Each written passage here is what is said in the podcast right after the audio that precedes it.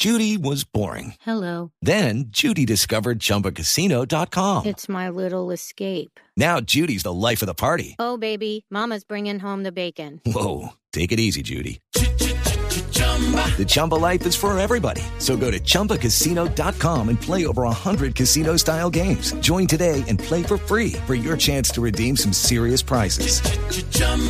ChumbaCasino.com. No purchase necessary. Void where prohibited by law. 18 plus terms and conditions apply. See website for details. En vivo, desde el estudio principal de Blue Radio, en Bogotá, Colombia. Aquí está Bla Bla Blue. Buenas noches, muy buenas noches, estamos en vivo.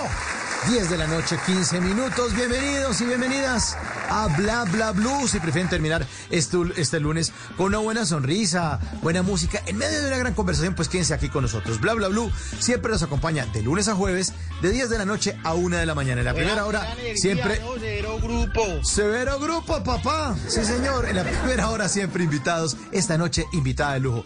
Alisten esa mandíbula o esa caja de dientes, lo que tengan por ahí, porque esta noche nos vamos a reír con la actriz Aida Morales, que ya está aquí, ya la vamos a presentar. Y después de las 11, hoy es lunes de historias que merecen ser contadas. Hoy les tendremos a Cristian Arango, un lustrabotas en Salamina Caldas, que hoy, a sus 30 años, tiene su propia empresa llamada SOE, con la que genera más de 900 empleos en el sector de San Victorino, en Bogotá. Una historia que merece... ¿Cómo sería? Ay, ahorita le contamos después de las 11. Una historia que merece ser contada. Pero como aquí hablamos todos y hablamos de todo, los invitamos a quienes quieran sumarse a nuestras conversaciones a que lo hagan en el 316-692-5274. Tendremos un super programa, los acompañaremos hasta la una de la mañana, ya estamos listos. Y antes de presentar a nuestra querida invitada, se ilumina el escenario número 2 de Bla Bla Blue para darle la bienvenida a Roberto Carlos. ¡Bienvenidos!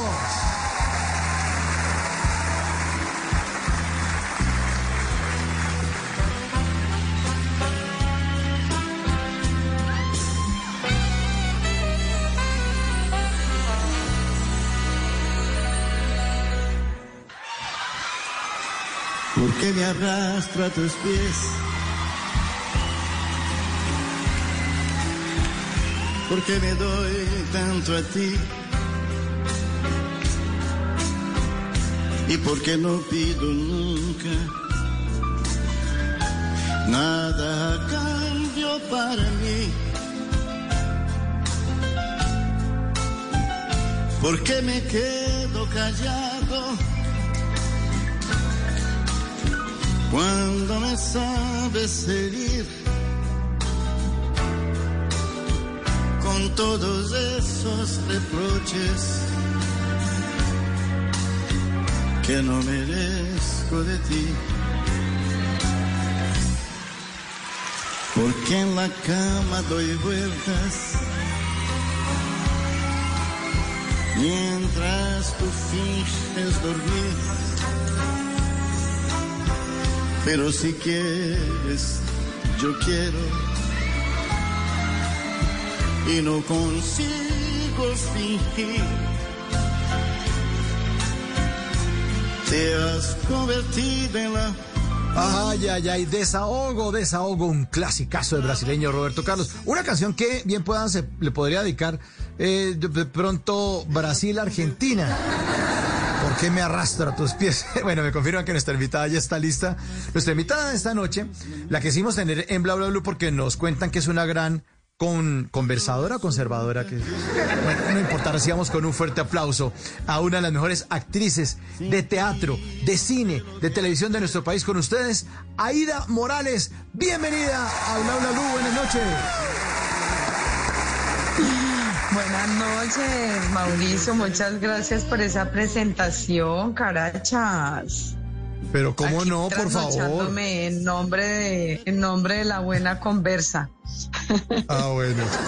¿Usted se acuesta temprano, Aida? ¿O o de- de- con las gallinas o como Mm. trasnochador? Lo que pasa es que sí me gusta madrugar mucho porque tengo, me gusta, me gusta recibir la mañana meditando con una clasecita de yoga y eso, entonces suelo acostarme temprano, pero por ustedes lo que sea. Ay, muchas gracias, tan divina. Muchas gracias, Aida Morales, esta noche en Bla Bla Blue. Aida, bueno, hablemos eh, de la primera novela teatral 1980. Arranquemos por, por 1980. Ay, pues es un proyecto bellísimo, ¿sabes? Yo, yo soy muy afortunada porque suelo como estar en cosas que, que sí marcan como una pauta y un, y un cambio, un, un punto histórico en, en, en, lo que pasa, digamos, en las artes y, y en el teatro, pues eh, este, esta primera obra de teatro contada por capítulos o esta primera serie teatral contada por capítulos es increíble. Es una historia caldense, es una historia paisa, enmarcada en los años 80. Eh, y obviamente pues con toda la tradición ancestral que traemos quienes quienes conocemos esa época, ¿no? Que somos que venimos de bisabuelas y de abuelas tremendamente tradicionales, donde es prohibido hablar de ciertas cosas, donde es prohibido actuar de cierta manera, donde era prohibido eh, tocar temas del amor, del sexo, etcétera, etcétera, y donde el, el patriarcado pues era quien dominaba. Entonces es una historia contada a través de una niña adolescente que queda embarazada de un primo y que empieza mm. un, una fuga. Eh, como eran costumbre, porque pues las mujeres o se escondían o se lapidaban o se, se, envenenaban o se encerraban en la casa de por vida, pero esta niña decide ponerle la cara al mundo y, y empieza como una huida junto con, con, el hombre, el papá de su hijo, y a medida que ella va huyendo y va encontrando como su lugar en el mundo, hace un paseo por la casa familiar, por todas las posibles familias que puedan albergarla y se va descubriendo toda esta tradición y todo. Es, es bastante linda, bastante dura también y divertida porque pues eh, digamos que en esa época el chisme también era capaz de lapidar y de matar a la gente, ¿no? Y, parecía es, instalarse en la vida de la gente como, como cualquier cosa, como todavía lo es, porque todavía se mata a la gente a punto de chisme. Eso le voy a decir, en esa época y en esta. Sí, porque todavía la gente... Y en esta, exacto. Y en esta, sí. ¿Y qué tienen no en 1980? No hemos aprendido. ¿Y qué tiene 1980 o, o puntualmente esa década o ese año eh, que la hace tan especial? ¿Por qué 1980? Pues mira, 1980 tiene que ver con la fecha en que nace el, el quien escribe esta obra, que es Milton López. Arrubla, que es un director, es un actor y un dramaturgo. Em, eh, muy exitoso, es, es, de esa camada de la SAP que dio unos frutos impresionantes, de ahí encontramos a Johan Belandia, a Camilo Carvajal de la Rivera, unos grandes directores, maestros de actuación, pero también actores, un ramillete de gente joven muy pila.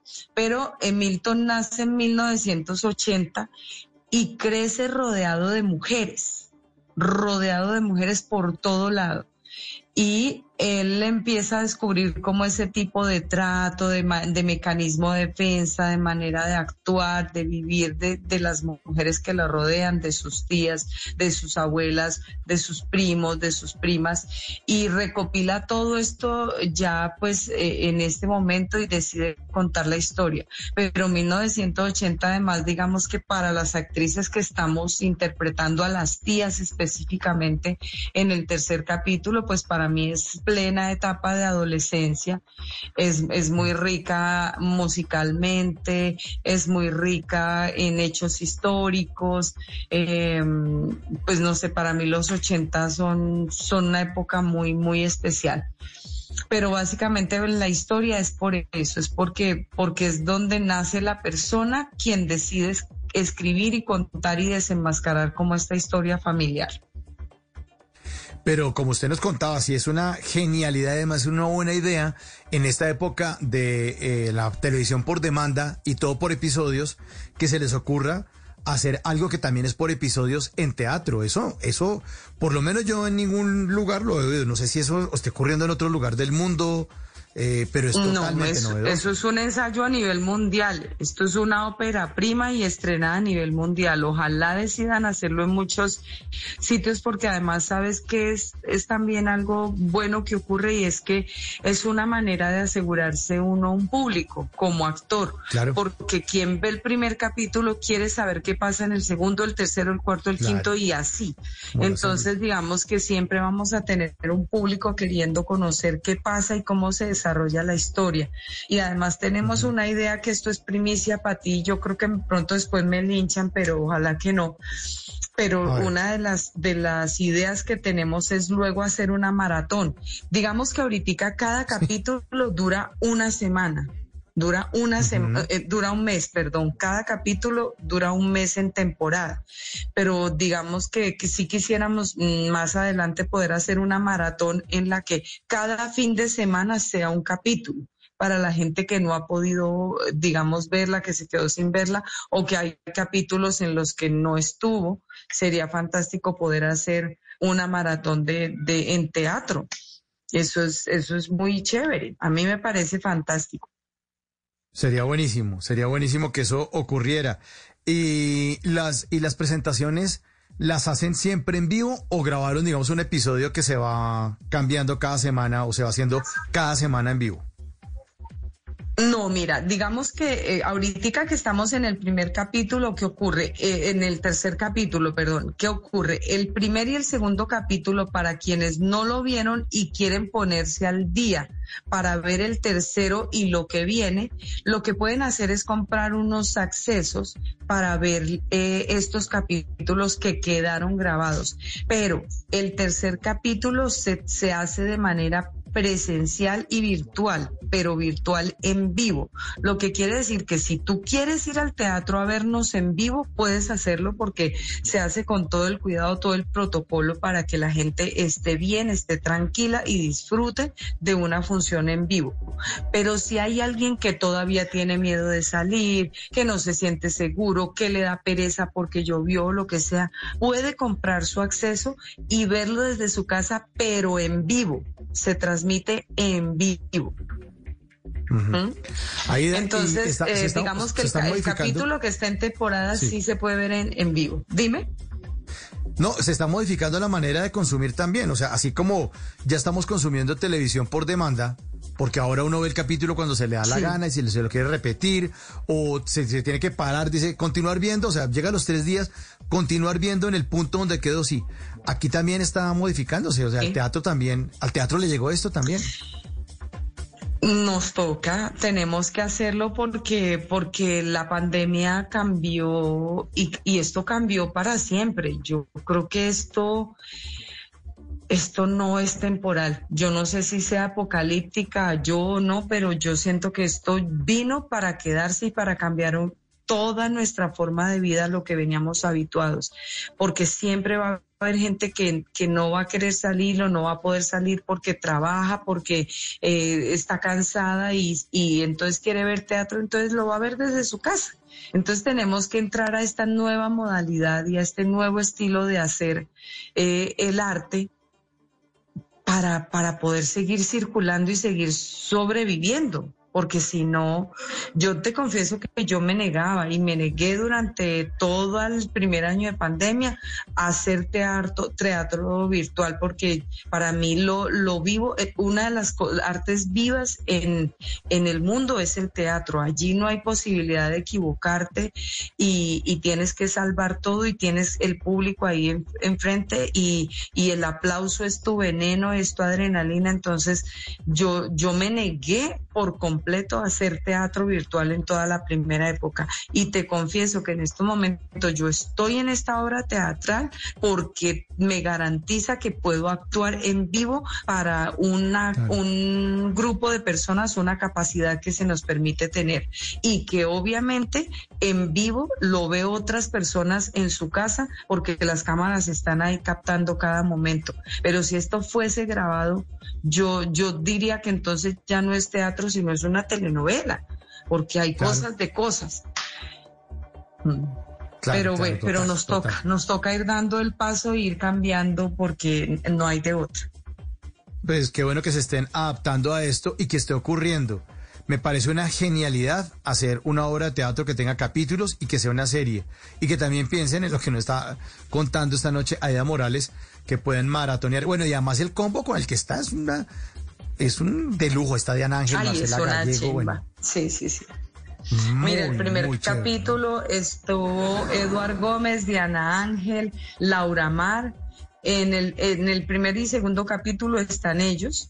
En este tercer capítulo estamos Marcela Gallego, Juan Arboleda y yo, que somos las tías. Sigue Laura Mar, que es la hija.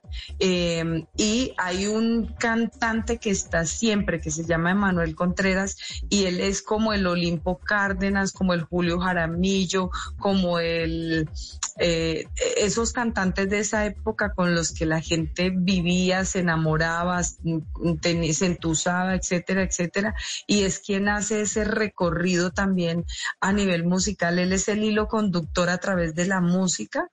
eh, que cuenta, acompaña las emociones de cada uno, que cada uno de nosotros vivimos. Entonces hay un elenco muy lindo y ya viene el cuarto capítulo donde está Chichila, Navia, Tatiana Ariza, Oh, sigue. Laura Mar, o sea, eh, eh, que es otro plus que tiene esta obra y es que como es una historia por capítulos, es una obra teatral por capítulos, en cada capítulo entran personajes nuevos que la niña se Mm, va encontrando en, en el paso, de, en el recorrido de su historia.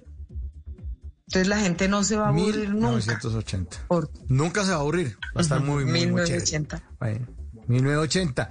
Bueno, ya son las 10 de la noche, 31 minutos. Estamos en Bla Bla Bla esta noche con Aida Morales.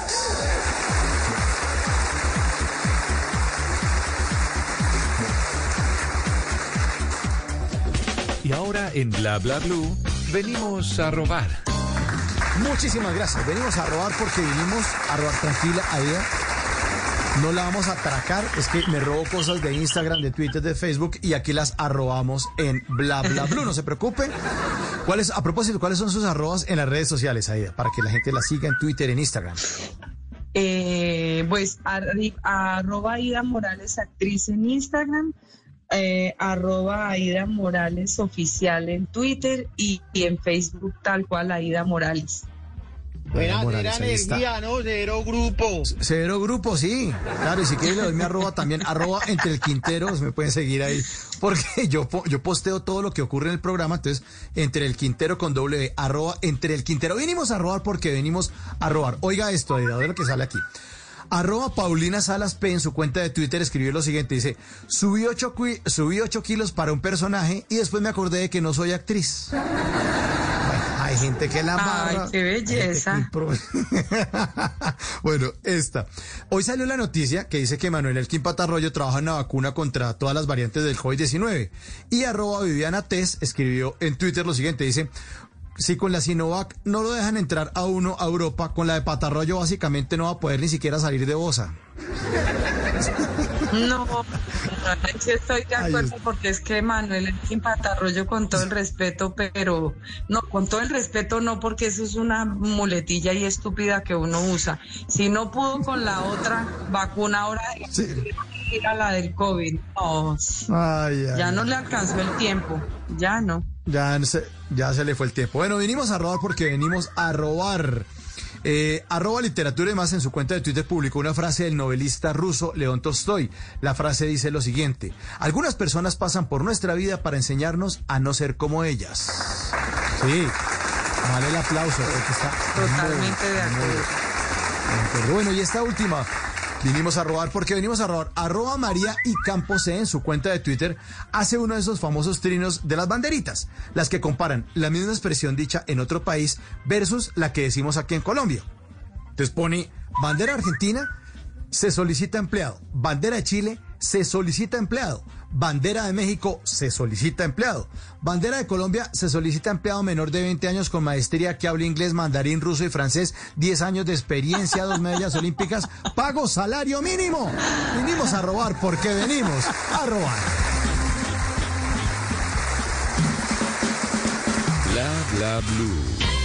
Conversaciones para gente despierta.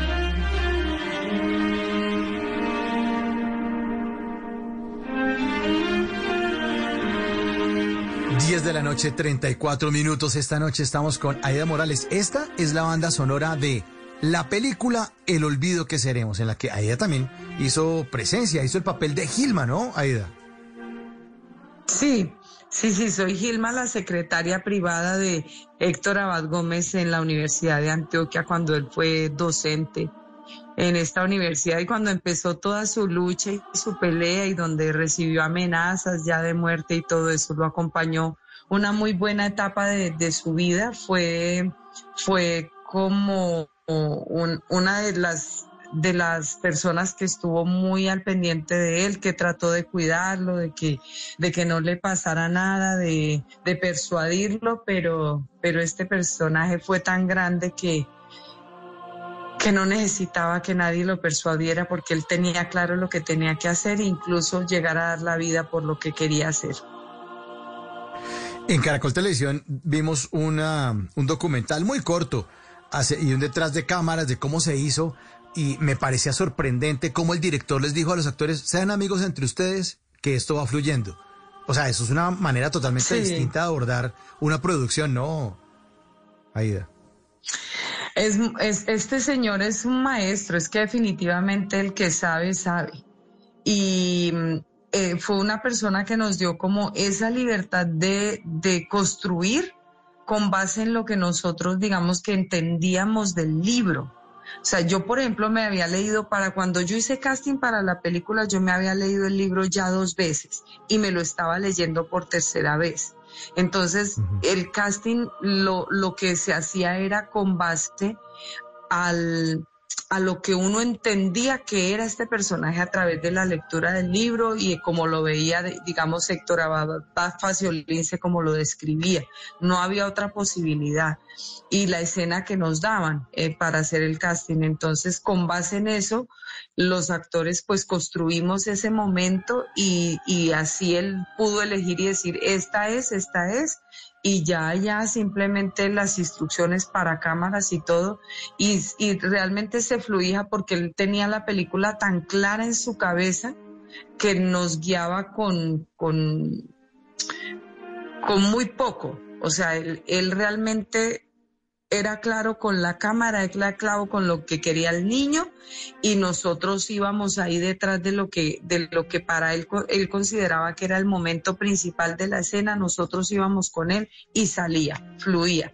Es, es una, él tiene una manera muy especial de hacerlo, es súper silencioso, nunca grita en un set, jamás se escuchó un grito de él tiene un trato absolutamente hermoso con todo el mundo y ahí todo el mundo está muy atento. Cuando alguien está así, está muy atento y muy presto a seguir la guía y hacer las cosas como él las quiere. Ese director Fernando Trueba pues tiene la habilidad de no escoger la gente, sino más bien sacar lo mejor de cada actor y de cada actriz. Eso, eso lo hace muy poca gente. Así es. Sí, un conocedor de la condición humana también, creo yo. Él, yo creo que él solo hace, le hace falta como verlo a uno, sentirlo, oírle su voz y saber hasta dónde puede como explotarle a uno el, momento que necesita de, para su escena. Es, es un sabio en ese sentido. Pero ese fue el papel que usted hizo dramático, pero usted también lo hemos visto en cine, en unos papeles divertidísimos, eh, y no sé si la gente también la identifica con, no, es que esa vieja es chistosa. Y no, usted es una gran actriz que casualmente también ha hecho eh, comedias. Pero, pero la identifica la gente, la gente va atrás. Eh, venga, cuente un chiste que usted es chistosa. Mira, no, hay por fortuna no, porque eso me parece detestable, ¿sabes, Mauricio? Eso que hay, venga, es que usted es chistosa, hable como hablaba en, en el paseo. Ay, no vaya que lo bañen. No, no, no, no, no, no, no, no, no, no, no. Eso sí, de payasito no. Payasito no. Pero mira que la gente a veces, eh, digamos ahorita con el olvido de ser, que seremos, me han escrito por el privado de Instagram y me dice, ¿usted está en esta película? Como que les parece increíble porque realmente eh, en el cine mayoritariamente la gente me, me conoce pues por hacer comedia y yo no tengo rollo con esto por nada. Mauricio, te lo digo sinceramente, yo soy actriz y a mí me encanta actuar. Si hay que actuar comedia o si hay que actuar drama. Confieso que me gusta más el drama, me siento más cómoda porque mi formación más fuerte fue a través del drama, el melodrama, eh, de dramaturgos muy, muy serios. Entonces, pues, pero hacer comedia, si resulté buena para eso, también me parece fabuloso explotarlo. Me parece fabuloso que alguien me diga, mire, gracias porque usted me ha regalado unos instantes de risa y de felicidad absolutos. Eso para mí es un piropazo y eso me, me, me da mucha, me gratifica realmente en mi profesión pero la gente se sorprende que en algo como el olvido de que seremos yo esté. Acaba, ah, ya está muy pronto a estrenar una película que yo hice con Tilda Swinton y, y también es un drama nonón. Y entonces la gente dirá como, vista señora trabajando con semejante monstruo de actor, pero es que un actor o una actriz debe prepararse para actuar en lo que le pongan, así de sencillo. Sí. Pues uno de esos momentos que vivimos de humor fue en este la película El Santo Cachón, en la que usted, Eva Morales, hizo el papel de Doña Nidia. Aquí está el tráiler de la película. Cachón. ¿Quién es ese tipo? Es mi amante. Ay, oye, no, hombre, en serio. No, pero eso yo ya lo sabía. Y si lo sabía, ¿para qué me lo pregunta? Es que tengo un plan para desenmascarar.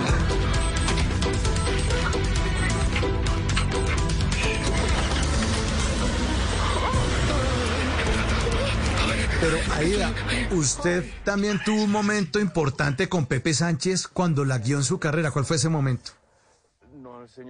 Ay, pues es que Pepe Sánchez fue como el, el primer director que yo tuve cuando yo aún hacía extras de televisión y me dieron la posibilidad de hacer un, un personaje con un parlamento. Y después de que terminé la escena, yo le pregunté a Pepe Sánchez, toda ñoña, que si lo había hecho bien. Y él muy lindo me dijo, sí, lo hiciste muy bien, pero te voy a dar un consejo. Si tú quieres ser actriz, no hagas más extras, vete a estudiar. Porque si no te vas a acomodar a esto y vas a quedarte haciendo siempre esto y sí debes explotar tu talento. Y yo, para mí eso fue como, sí, como si me hubiese hablado un padre y yo me dediqué a estudiar y me interné a estudiar. Es más, olvidé por, por un buen tiempo la televisión, me enamoré tremendamente del teatro y durante 13 años estuve formándome y haciendo teatro de, de grandes dramaturgos, conociendo a los grandes maestros formadores de, en la actuación. Y cuando ya tenía las herramientas suficientes para enfrentarme al mundo del, de la tele, del cine, pues me lancé y creo que gracias a esas herramientas que obtuve, pues me mantengo, me sostengo y te digo sinceramente que desde el primer momento en que me dieron la posibilidad en una telenovela no he parado de actuar ni en teatro, ni en cine, ni en televisión. Arrancó usted en esos cuentos del domingo eh, de los años 80, ¿no? También ahí era, sí, era que eran en esa época en que- maravillosos. Uy, esa producción era buenísima. Sí. Yo me acuerdo de eso. No me los perdían porque eran de misterio, eran chéveres. Los domingos en la noche. Eran y además eh, eh, pues dirigidos por Pepe Sánchez que de alguna manera Ay, posicionó en el mundo de la actuación una, una actuación naturalista, una, una actuación menos teatralista y menos engolada con las voces así y todo eso, sino más real de cómo, cómo hablaba uno normalmente, cómo se, se expresaba. Eso, eso marcó un cambio muy importante en la televisión. Claro, porque todos los, los medios y todos los lugares tienen un lenguaje distinto. Entonces en el teatro, sí, es lo que usted está diciendo, ¿no? la engolada de ¿por qué usted me dice eso, señora? Y es, eso es como para el teatro, pero en ¿Cómo se le ocurre hablarme de esa manera? Exactamente, más o menos así. más o menos así. Pero también usted ha hecho mucho cine. Ay, espera que se, se despertó Juan Jacobi. Espere, papito. Eh, qué pena, es que Juan eh, Pégalo, sabemos, es-. Sí, es que es, es el hijo aquí de un productor, pero no sabemos de cuál productor de Blue, pero ahí está buscando el papi. Eh, no lo encuentra, pero ahí sigue en la búsqueda. Ha hecho usted, eh, ha ido a mucho cine también. Mucho, mucho, muchas películas. Sí, mira que hoy eh, intenté hacer la cuenta y creo que ya pasé de 25. Tengo que volverla a hacer bien. pero creo que ya pasé las 25. Ah. Y, y obviamente la gente se acuerda de que usted sabría, en, en Usted no sabe quién soy yo, que era la mamá de Ricardo Quevedo, de, del paseo, el show de las pobladas. Claro. ¿No? Claro, la gente me, me identifica mucho como eso, como la mamá de Ricardo, que es muy chistosa. Yo a veces cuando le escribo a Ricardo, eh, porque pone algo que me parece divertido en Instagram, entonces le escribo como si fuera la mamá y lo regaño como si fuera la mamá. Pero está eso, claro, el paseo la gente lo recuerda mucho. Eh, uno al año, uno hace daño también es una película con la que la gente me, me recuerda mucho y Chance, son como las películas icónicas con las que la gente mm, tiene referencia clara de mi trabajo en ellas. ¿Y qué ha sido lo más difícil de su carrera? Eh, Aida? porque usted, 13 años, internarse a leer y a, y a irse a los clásicos y a formarse, y, siguiendo además el consejo de Pepe Sánchez, en, en, esta, en tantos años, ¿qué ha sido lo más difícil, lo más complicado de manejar, de hacer? Mira, enten- una de las cosas, de las primeras cosas a las que tuve que enfrentarme y me pareció muy duro fue entender mi lugar en la televisión, entender que a los actores se nos estratifica de acuerdo a lo físico, eh, em, se nos pone en un, en un tipo de personaje y en un estrato.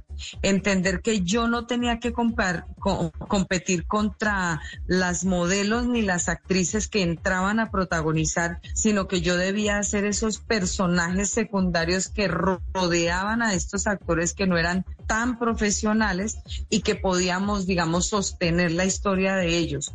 Ustedes podían ver, yo, yo creo que la gente recuerda eh, ver a muchas reinas de belleza que terminaban su reinado y entraban a protagonizar, niños chicos que eran modelos y entraban a ser los protagonistas, pero sí, si tú recuerdas bien, todos los personajes que rodeaban a esa pareja eran actores realmente profesionales, porque era el sostén era, eran puestos estratégicamente para sostener a los protagonistas, porque ellos no podían, con el peso de la historia, no tenían el manejo de las emociones y podían pues terminar cansando al público. Entonces, entender eso, mm, te confieso que me costó, porque yo decía, pero ¿cómo es posible que yo haya estudiado tantos años, sea una actriz tan profesional y no tenga posibilidad de, de protagonizar una telenovela? Pues no, mamita, porque es que su merced no tiene el cuerpo de una reina, ni la, ni la carita de una reina, ni el pelambre divino de una reina. Entonces, asuma que seguramente tendrá que hacer la sirvienta de la reina, pero entonces hágase la sirvienta. Y, y eso ya lo entendí y me tranquilicé, ¿no?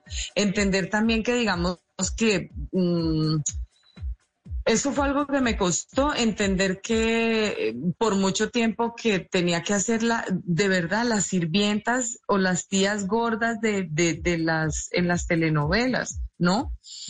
Pero luego ya yo dije, dije, no, tampoco, espere, ya no más. Quiero hacer otro tipo de cosas y ser capaz de dar ese salto por difícil que, que costara. Digamos que uno de los episodios más duros de mi carrera, te confieso, fue tratar de convencer a un director que me diera la oportunidad de hacer un casting porque yo no era una actriz cómica, porque me tenían encasillada en la comedia y él afirmaba que yo que yo no podía estar en esa serie porque yo era una actriz cómica. Y lloré y pataleé y dije denme la oportunidad de hacer el casting. Si no les gusta listo no hay problema pero déjenme hacerlo. Y evidentemente pues me dieron la posibilidad hice el casting y me gané el personaje. Eso fue para mí como muy duro que, el- que decirle a un director no estigmatice no me encasille porque yo soy actriz y así como puedo hacer llorar puedo hacer reír puedo hacer llorar también. Claro, eso me hace acordar del partido de, de- de Brasil contra Argentina, en el que Di María hace el gol, pero el campeón es Messi, ¿no? Tal cual. ¿Quién es el campeón? Messi. Pero Di María. Estaba No, que, pero el que bailaba en, un, en una sola pata el Messi, ¿no? Ah, tal, tal cual, bailando en una sola pata. Y a propósito de eso, de, de- de- Ay, de sí. querer ser protagonista, eso me hace acordar que, que tenemos que recordarle a los oyentes que ahorita después de las 11, después de Voces y Sonidos, vamos con historias que merecen ser contadas. Esta noche les tengo uh, a una um, um, joven de Salamina Caldas, que era lustrabotas. Y ahora tiene una empresa en San Victorino que se llama Sobe, es una empresa de, de ropa que genera más de 900 empleos, nada menos y nada más.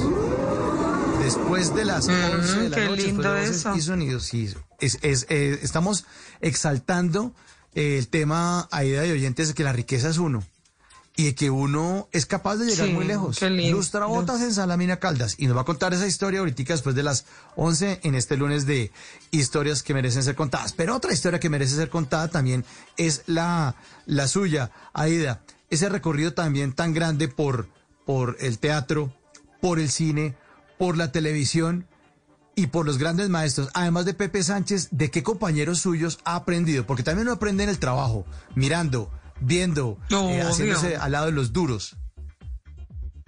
Claro, pues mira, eh, primero que, que todo, además después de Pepe Sánchez, yo tuve grandes maestros en la actuación como Paco Barrero, como Raúl Biesner, eh, Consuelo Moure, Yolanda García, bueno, que además eran como, como también esas actrices que lo inspiraban mucho a uno a, a ser muy bueno. Eh, para mí, Vic- Vicky Hernández, para mí, Uf. Consuelo Luzardo son actrices muy grandes, muy completas. Y, y yo siempre cuando, cuando era estudiante, yo decía, yo quiero ser una actriz que permanezca así, que sea indispensable en cualquier elenco de, de una telenovela. Ver a Margalida Castro, que todavía es requerida para hacer sus trabajos y tiene además una lucidez impresionante. Eso a mí me parecía fantástico. Eh, aprendí, digamos, ya de compañeros, de compañeros aprendí también muchísimo porque mm, también hubo una época en el teatro en que de alguna manera si uno quería estar en la televisión, eso era prostituirse, eso era venderse, eso era en, en la televisión solo había estúpidos. Y no, luego yo llegué a comprobar que había gente en la televisión que había estudiado muchísimo, tanto o más que yo, que habían estado incluso en el exterior y tenían unas escuelas muy, muy buenas, entonces no eran tan tan tontos. Se aprende mucho de los de los jóvenes directores. Para mí, por ejemplo, Sergio Osorio eh, es un gran director y es un es un gran director no solo de- en, en cámaras y en, en el manejo de ambientes y eso, sino que sabe cómo llegarte a ti eh, a dirigirte, en qué punto ponerte para que tú lo para que logres emocionalmente llegar a lo que él quiere, por ejemplo. Y eso es muy valioso porque hay directores que solo llegan y marcan las cámaras y ya no. Sergio Osorio está ahí contigo. Clich también es un gran director. Em, eh, ay, no sé, hay mucha gente, hay, hay, hay actores que también me han enseñado de humildad, de aprender a, convivir, como por ejemplo Juan Pablo Espinosa, que es un gran amigo, es un actor que llegó a, que protagonizaba muchas cosas aquí, pero, pero ahora un ser que sabía tratar mucho a la gente que, que la rodeaba y eso también te hace ser un buen actor, una buena persona, un buen ser humano, es dar un buen trato a la gente que está ahí para que, para que ese porcentaje que tú pones eh, se potencialice, ¿no? Entonces sí se encuentra entonces- uno en el camino gente muy, muy valiosa. Sí. Pero entonces usted dijo, bueno, sí, no, en la televisión se hay estúpidos, pero además de estúpidos hay otros. hay otros que valen la pena. También hay estúpidos, eso sí no lo Sí, dudes, también hay mucho estúpido. Hay, hay gente que lo quiere todo facilito, que cree que esto es ponerse un vestido y ya. Y, y ya son actores, ya. Ya, y hacen un taller de tres meses y ya son actores y se ponen el título con, con grandeza y bueno. Pero yo sí mm, creo que la formación es importante, que una carrera donde se obtengan muchas herramientas de formación son las que hacen que un actor permanezca también mucho tiempo en, en la pantalla y que tenga la posibilidad de hacer muchos personajes. Bueno, pero hablemos de otro actor, porque en redes sociales la vimos estrenando de novio, otro actor Fabián Copete, ¿no? Ah, por ahí Sí, la vimos con otro actor. sí, sí, sí. Fabián Copete es el protagonista prácticamente del, del Santo Cachón, ya que tú me pusiste el, el tráiler.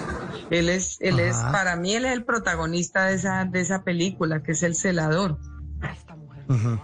Está con él por por Y bueno, y bien, ahí ah, bien con Fabián. Sí, bien, Novios claro. estrenando, sabroso, sabrosa la vida. Sí, claro, es mi pareja constante. Ahí nos hemos dado alguna que otra vacación, pero, pero ahí vamos. Bueno, Nos damos breaksitos de vez en cuando, pero bueno, no vamos, no, mentiras, vamos muy bien, pues como toda pareja, ¿no? Tiene momentos difíciles y eso, pero estamos muy bien y compartimos un gusto y un placer que es el, el de actuar, qué maravilla, entre qué muchas bueno, qué otras bueno. cosas, claro.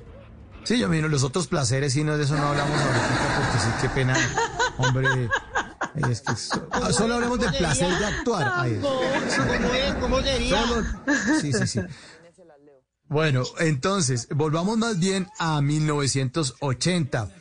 Recomendaciones para ver la obra entonces, ¿cuándo es? ¿Qué tiene que hacer uno para, para ver 1980? Aida. Bueno, ¿Cómo la primera recomendación que le voy a dar a las personas que quieran ver 1980 es que se vean el primer y el segundo capítulo. ¿Cómo tienen que hacerlo? Pues ya tiene que ser de manera virtual porque ya, ya estas cumplieron su temporada. Entonces pueden ponerse a- Ujú. a, a través del de www.teatronacional.co pueden comprar el acceso para ver el primer y el segundo capítulo. Los que quieran ver el tercer capítulo tienen todavía la posibilidad porque esta semana vamos a hacer función jueves y viernes y ya termina el tercer capítulo y el siguiente jueves se estrena el cuarto. Eh, pueden hacerlo de manera presencial, eh, comprando las boletas en las taquillas del teatro o también a través de la página del, del Teatro Nacional, teniendo en cuenta que hay dos posibilidades de comprarla presencial o de comprarlo virtual. Entonces, para que la gente no se vaya a confundir, si quiere comprarlo presencial, tiene que buscar el, el link que diga presencial o si quiere comprarlo virtual, pues igual. Eh, pero que, que vayan, que digamos que el teatro está preparado, que el teatro tiene todo un, todo un protocolo de, de- de bioseguridad para proporcionarle al espectador que esté tranquilo de que la sala está desinfectada, está bien y, y pueden hacerlo presencial. Y que no se pierdan eh, esta, esta obra porque realmente es un ensayo único en, que se ha dado en, en el país y que al- el Teatro Nacional le apostó a este trabajo y, y pues que nada, que volvamos a la presencialidad, que apoyen a, a los actores y que, y que disfruten de este trabajo. Claro, el Teatro Nacional, 40 años, ¿no? El Teatro Nacional de este año. Ya 40 años, sí señor. 40 años y lo celebran. Sí, con 1980. Bueno, sí, ahí está, 40 años. Apoyar al teatro virtual, si le parece a usted, querido oyente, o si quiere presencial, si está en Bogotá, o si en estos eh, fines de este fin de semana va a estar en Bogotá, pues ahí está la obra para que vaya y la disfrute con todas las medidas de bioseguridad con Aida Morales haciendo presencia en 1980 y haciendo presencia esta noche en Bla Bla Bla, a quien le agradecemos muchísimo eh, sus minutos, que seguramente son de descanso, para consentir allá al que con el que viven emociones, además de teatrales, otro tipo de emociones. Ay, de aventuras, de aventuras de la vida. Eso, de, de la vida, No, exacto. no, pero es un gustazo, es un gustazo poder. De verdad que te agradezco mucho, Mauricio, porque es, es muy importante poder hablar de lo que se está haciendo, de lo que como actores estamos, eh, se está moviendo, cómo es la movida teatral y cómo estamos los actores volviendo después de un año largo, un año y medio ya de pandemia, de, de encierro, de etcétera, etcétera, estamos volviendo y somos muy afortunados y poderle contar a la gente, enterarlos de todo a través de, de tu programa y de, y de esto. Pues es que hablando es que la gente se entera. Entonces sí te agradezco mucho que, que nos des esta posibilidad. No, aquí bienvenido siempre, sobre todo para grandes estrellas como usted, hay de grandes mujeres como usted. La despido con la banda sonora de la película Usted no sabe quién soy yo, donde usted me hizo el papel de mamá de Ricardo, don Ricardito Quevedo. Aida, feliz noche, muchas gracias y bienvenida siempre a Bla Bla Bla. Muchas gracias, Mauricio. Que disfrute Aida este resto de noche. En Bla Bla Blue.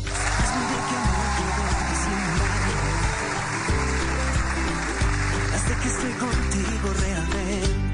feliz. Sabes que ya no sé vivir sin ti a mi lado. Oh, oh.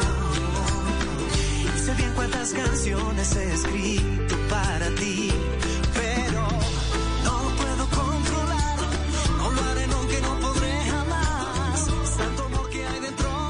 10 de la noche, 59 minutos. Viene Javier Segura con voces y sonidos. Vamos a actualizar las noticias más importantes de Colombia y del mundo. Y al regreso, la segunda hora de Bla Bla Blue. Hoy es lunes de historias que merecen ser contadas. Tengo a Cristian Arango, el empresario que comenzó como lustrabotas y hoy genera más de 900 empleos. Historias que merecen ser contadas en Bla Bla Blue.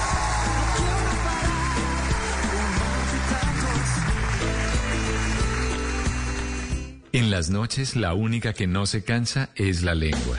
Por eso de lunes a jueves a las 10 de la noche empieza Bla Bla Blue con invitados de lujo. Soy Lorna Cepeda. Yo soy Diego Verdaguer. Les habla Consuelo Les habla el chef Jorge Raúl. Hola, soy Carolina Cuervo.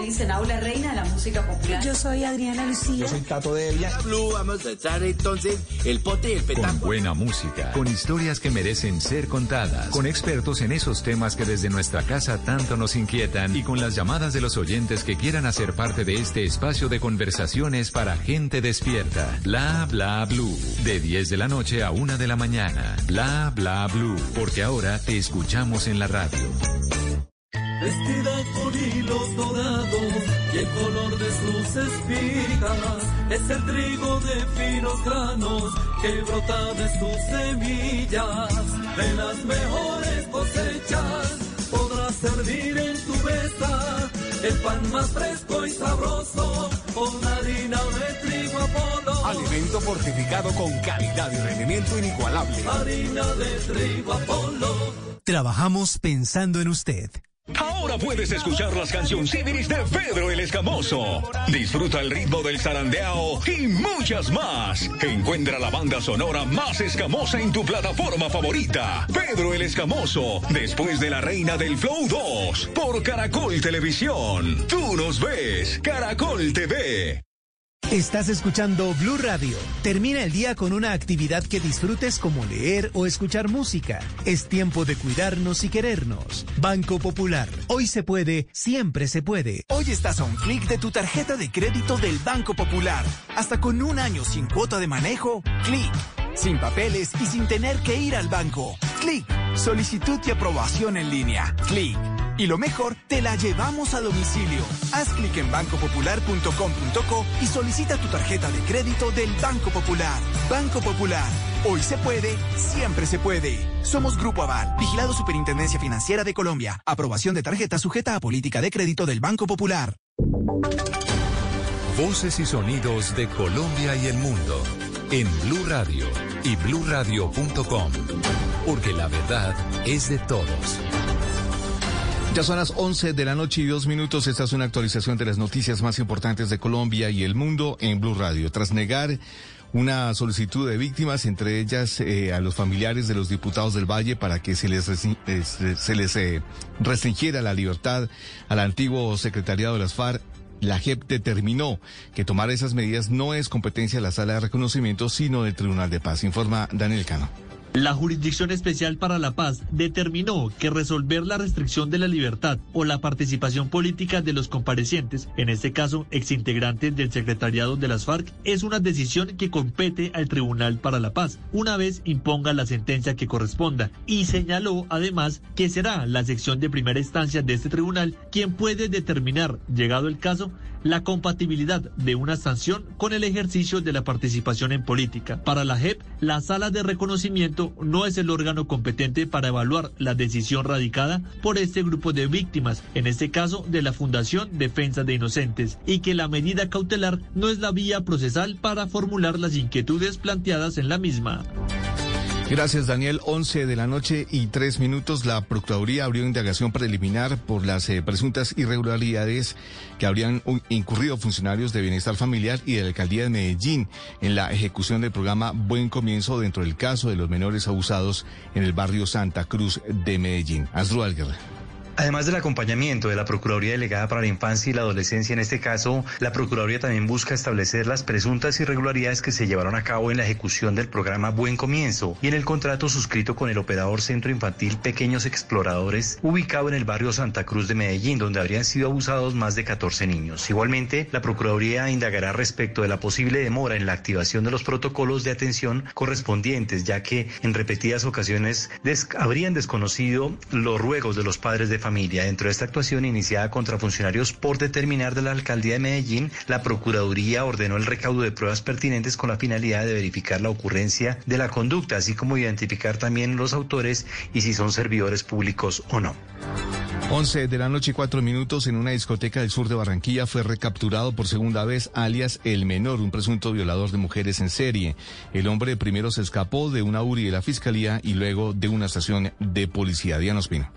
De rumba junto a varios amigos fue encontrado en una discoteca en el sur de Barranquilla Ricardo Rodríguez Gutiérrez, alias el menor, señalado de haber abusado sexualmente de 15 mujeres en la capital del Atlántico. Por estas violaciones, el menor tenía una medida de aseguramiento y debía estar en una cárcel. Sin embargo, permanecía en la URI de donde se fugó el pasado 9 de abril. Pese a haber cambiado su apariencia, la policía lo recapturó manejando un taxi el 2 de junio, pero cinco días después se fugó de una estación de policía. Finalmente, este presunto violador fue recapturado este fin de semana. Al respecto, el general Diego Rosero, comandante de la Policía Metropolitana. Cuando fue requerido por la policía, se identificó con una cédula a nombre de otra persona. Sin embargo, nuestros policías lo tenían plenamente identificado y lo dejaron a disposición de la fiscalía. Alias el menor fue llevado nuevamente a la URI y será presentado en otra audiencia, esta vez por el delito de fuga de presos.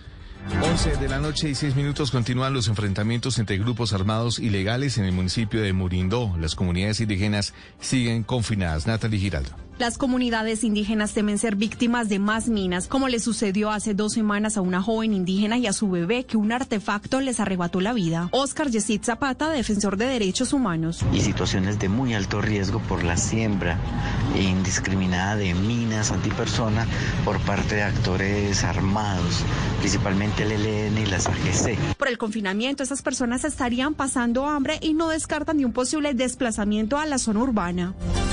11 de la noche y 6 minutos en Montería se incendió una casa en la que almacenaban pólvora. Una adulta mayor resultó gravemente herida. Autoridades adelantan investigaciones para establecer las causas de este accidente. Tatiana Ruiz.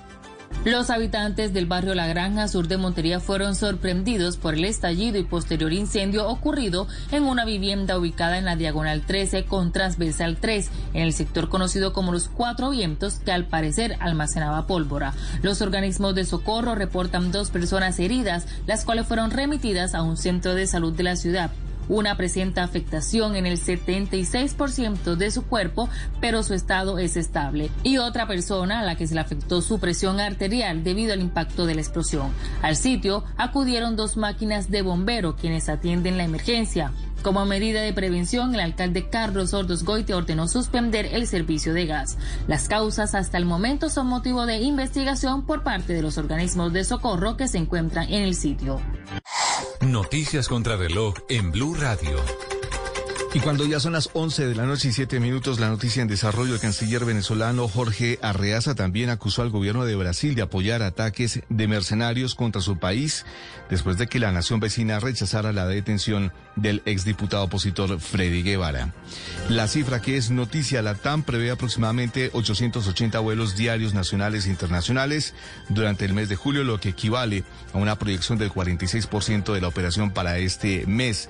Este dato representa la mayor operación proyectada desde el inicio de la crisis sanitaria ocasionada por el COVID-19. Y seguimos atentos porque el gobierno colombiano pidió este lunes al de Haití que se permita el acceso de funcionarios consulares a los 18 ciudadanos colombianos detenidos en Puerto Príncipe por su presunta participación en el asesinato del presidente Jovenel Moïse. El desarrollo de esas y otras noticias en blueradio.com y en Twitter en arroba bluradioco. Continúen con bla bla blue, conversaciones para gente despierta. La batalla más importante entre Griselda y el diablo está a punto de suceder. ¿Será el final de la viuda y el inicio de una nueva vida para Griselda? La Viuda Negra 2. Gran final esta noche después de Noticias Caracol, última emisión. Por Caracol Televisión. Tú nos ves. Caracol TV. Estás escuchando Blue Radio. Es momento de dormir. Mañana será un nuevo día para hacer realidad tus propósitos. Banco Popular. Hoy se puede, siempre se puede. Amor, ya estoy en el apartamento. Oye, ¿cómo hiciste para comprar todo eso? Estamos ahorrando. Y todavía lo estamos haciendo, porque con el Banco Popular ganas por ahorrar. ¿Es por el ahorro ganador CDT? ¡Increíble! ¡Sí! Abre o renueva un CDT y podrás ganar rentabilidad y premios sin rifas ni sorteos. Consulta más información en bancopopular.com.co. Banco Popular. Hoy se puede. Siempre se puede. Aplican condiciones. Vigencia del primero de mayo al 31 de diciembre de 2021. Somos Grupo Aval, vigilado Superintendencia Financiera de Colombia. Si es humor, humor. Porque mi padre solo forja hombres buenos como Jerónimo y yo. Claro. Recuerdo que una vez yo dejé el fogón prendido Sí. y como mi padre ha sido un poquito brusquito, apenas se dio cuenta me cogió con todo el amor del mundo y me puso la carita en el fogón que estaba prendido. Ay, no. Ahí aprendí que uno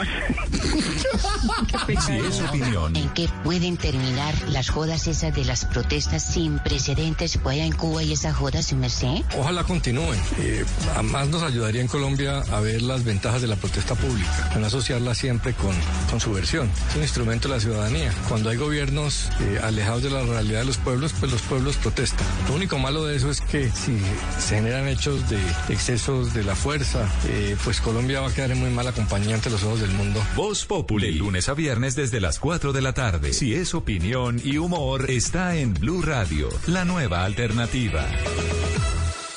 En las noches, la única que no se cansa es la lengua. Por eso, de lunes a jueves a las 10 de la noche empieza Bla Bla Blue, con invitados de lujo. Le saluda la chilindrina. Soy Bonnie Cepeda. habla Michelle Brown. Yo soy Liz Pereira. Checo Acosta, el príncipe del carnaval. Soy Claudio Bamón. Los saluda Alfredo de la Fe. soy Maya. Con buena música, con historias que merecen ser contadas, con expertos en esos temas que desde nuestra casa tanto nos inquietan y con las llamadas de los oyentes que quieran hacer parte de este espacio de conversaciones para gente despierta. Bla bla blue. De 10 de la noche a 1 de la mañana. Bla bla blue. Porque ahora te escuchamos en la radio.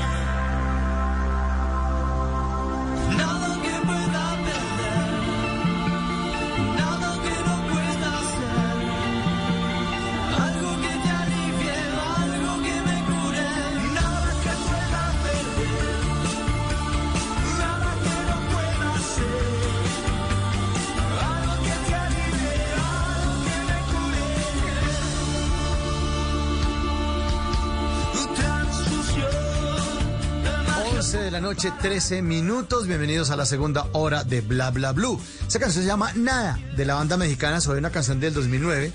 Y esta es una versión en la que aparece el músico español Enrique Umburi. Y en esta segunda hora de Bla Bla Blue vamos a hablar de otro Zoe. Así se llama la empresa creada por alguien que tampoco tenía nada, como dice esta canción, y ahora a muchas familias les da todo.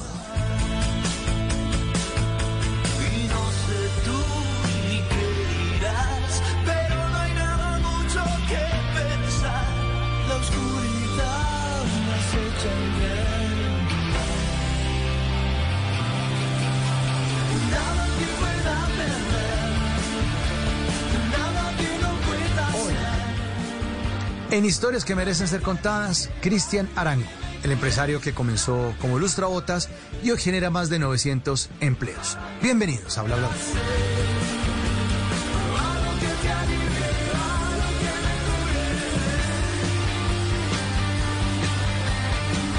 Pues le quiero dar la bienvenida a Cristian Arango. Muy buenas noches y bienvenido. Bienvenidísimo, Cristian, a Bla Bla Blue. Hola, buenas noches y buenas noches ahí a toda la audiencia de Bla Bla Blue. Eh, qué, qué privilegio poder compartirles eh, algunas experiencias de mi vida y de toda la historia de, de Zoe Company, que es la empresa pues que Dios nos ha permitido tener en, en este momento. Bueno, Cristian, contémosles a los oyentes de Bla Bla Blue, de Blue Radio en todo el país y en el mundo un poco de su biografía. ¿Quién es Cristian Arango? Bueno, y Cristian Arango es, es, es un, un hombre, un niño que, que nace en un pueblo del oriente de Caldas, en Samaná, Caldas específicamente. Y allí, bueno, cuando empiezo a tener como uso de razón, eh, me doy cuenta que, que vivo con mi abuela y con el esposo de mi abuela.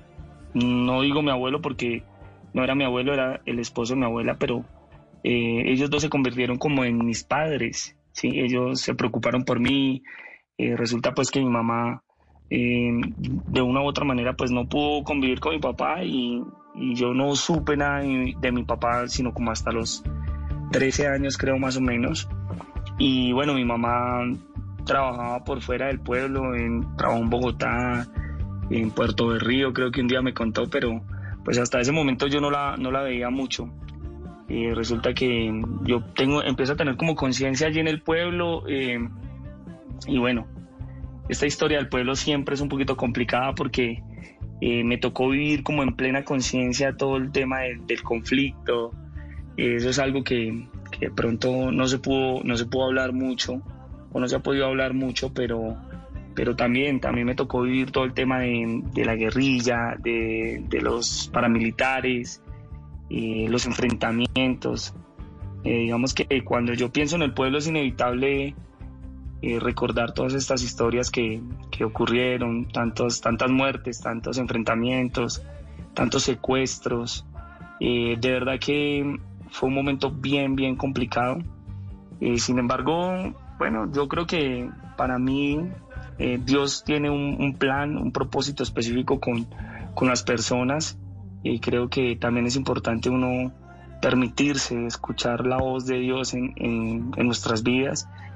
Y creo que fue lo que yo empecé a hacer. Yo recuerdo mucho que se me dio la oportunidad de aprender a lustrar botas porque aparentemente es un oficio eh, suave, pero digamos que en el pueblo se le decían volador de zapatos, no sé, nunca he podido entender cuál es el término eh, preciso para, para este oficio, pero más o menos a los seis años yo, yo empecé a, a trabajar allí y bueno, aprendí a, volar zapatos, a lustrar botas y, fue como ese, ese, ese inicio porque fue manera difícil la situación allí en la casa. Eh, había momentos de verdad que, que no se podía comer, no se podía eh, tener como ese sustento fijo.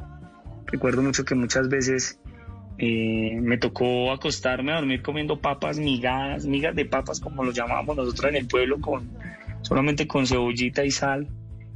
Y bueno, bendito sea Dios que de verdad yo puedo decir que uno no se muere de hambre, Dios está ahí sustentando, pero fue un tiempo difícil, la verdad que, que es hasta chistoso porque hoy en día yo digo que la papa cocinada no me gusta tanto por eso, pues yo digo, Dios, el día que me toque comérmela, me la como, pero siempre me acuerdo de eso, la verdad que fue, fue complicado, fue una historia difícil y, y bueno, hoy no me arrepiento, de, no me avergüenzo de ella, no, no me da pena hablarlo delante del que sea. Eh, hoy en día Dios me ha dado la oportunidad de estar eh, frente a muchas personas, eh, no sé, de entidades financieras, eh, grandes empresarios de, Colombia. He tenido la oportunidad de viajar también a varios países eh, y no me avergüenzo de lo que vi porque creo que todo eso me formó y, y, y creo que Indiscutiblemente. eso eh, sí, creo que definitivamente no podría ser el, el, hombre que soy hoy si, si no hubiese vivido pues todos estos, todos estos momentos. Exactamente. Eh, bueno, en esa niñez, ¿usted alcanzó a estudiar hasta qué nivel o alternaba el tema de embolar zapatos con la escuela o, o, o cómo, cómo solucionó el tema de estudiar? No, yo creo que eh, es importante recal recalcar que eh, no, era, no era fácil. Eh, definitivamente, bueno, en el caso mío era, era complejo porque muchas veces de verdad que era un desafío total encontrar el, o sea, poder conseguir el dinero para, para, los, para los uniformes o para los útiles. Pero yo recuerdo mucho que, que, bueno, un programa de Familias en Acción, y tengo que decirlo, eh, a mí me ayudó muchísimo. La verdad que creo que ese, ese subsidio todavía está.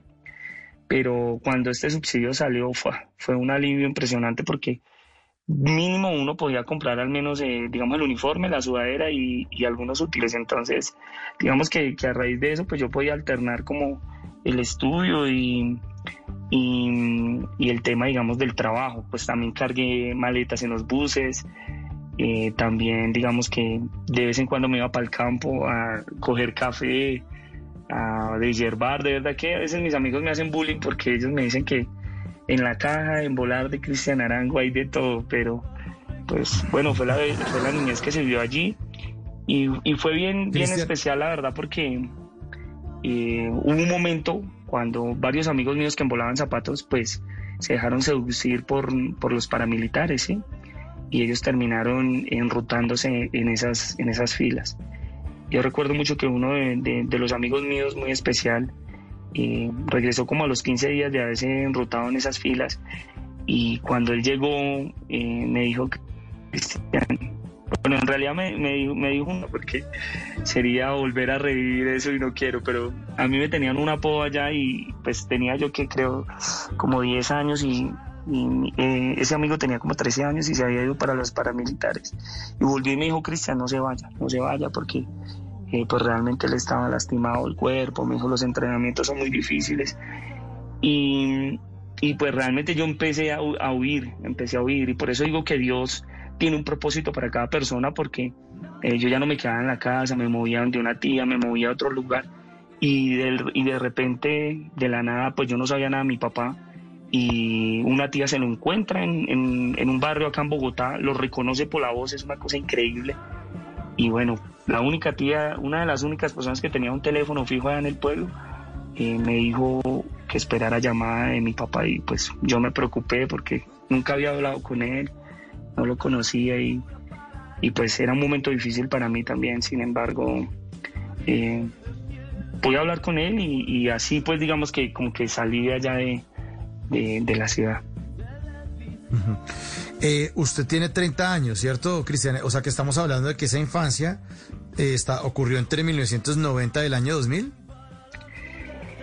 Yo, yo nací el, el 10 de abril de 1991. Eso, ese okay. tiempo fue más o menos... Y en ese, en ese, en ese, esas, esa última experiencia que te cuento cuando ya digamos yo no podía dormir en la casa, los paramilitares, pues porque ellos me mandaban, andaban en el pueblo, y pues digamos de hecho yo yo los conocía y los amigos míos se terminaron yendo con ellos porque nosotros los, les embolábamos los zapatos. Entonces digamos que ellos pues a raíz de eso como que empezaron a hablarnos y, y, nosotros empezamos a verlos. Y pues también veníamos de un tiempo muy difícil donde la guerrilla se nos metía eh, cada viernes hostigaba al pueblo se metían habían enfrentamientos eh, nos dejaban granadas en el parque.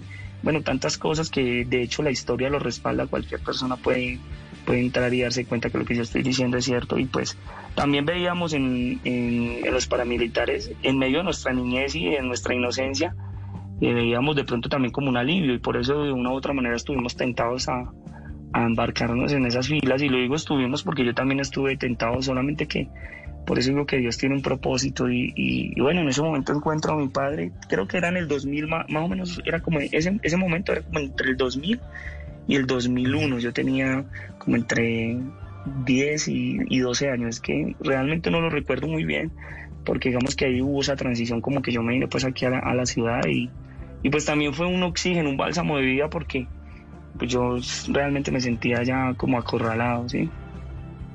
Más o menos así. Entonces se fue usted para Bogotá a los 13 años eh, y ahí logró encontrarse con su papá o qué ocurrió cuando usted se fue para Bogotá?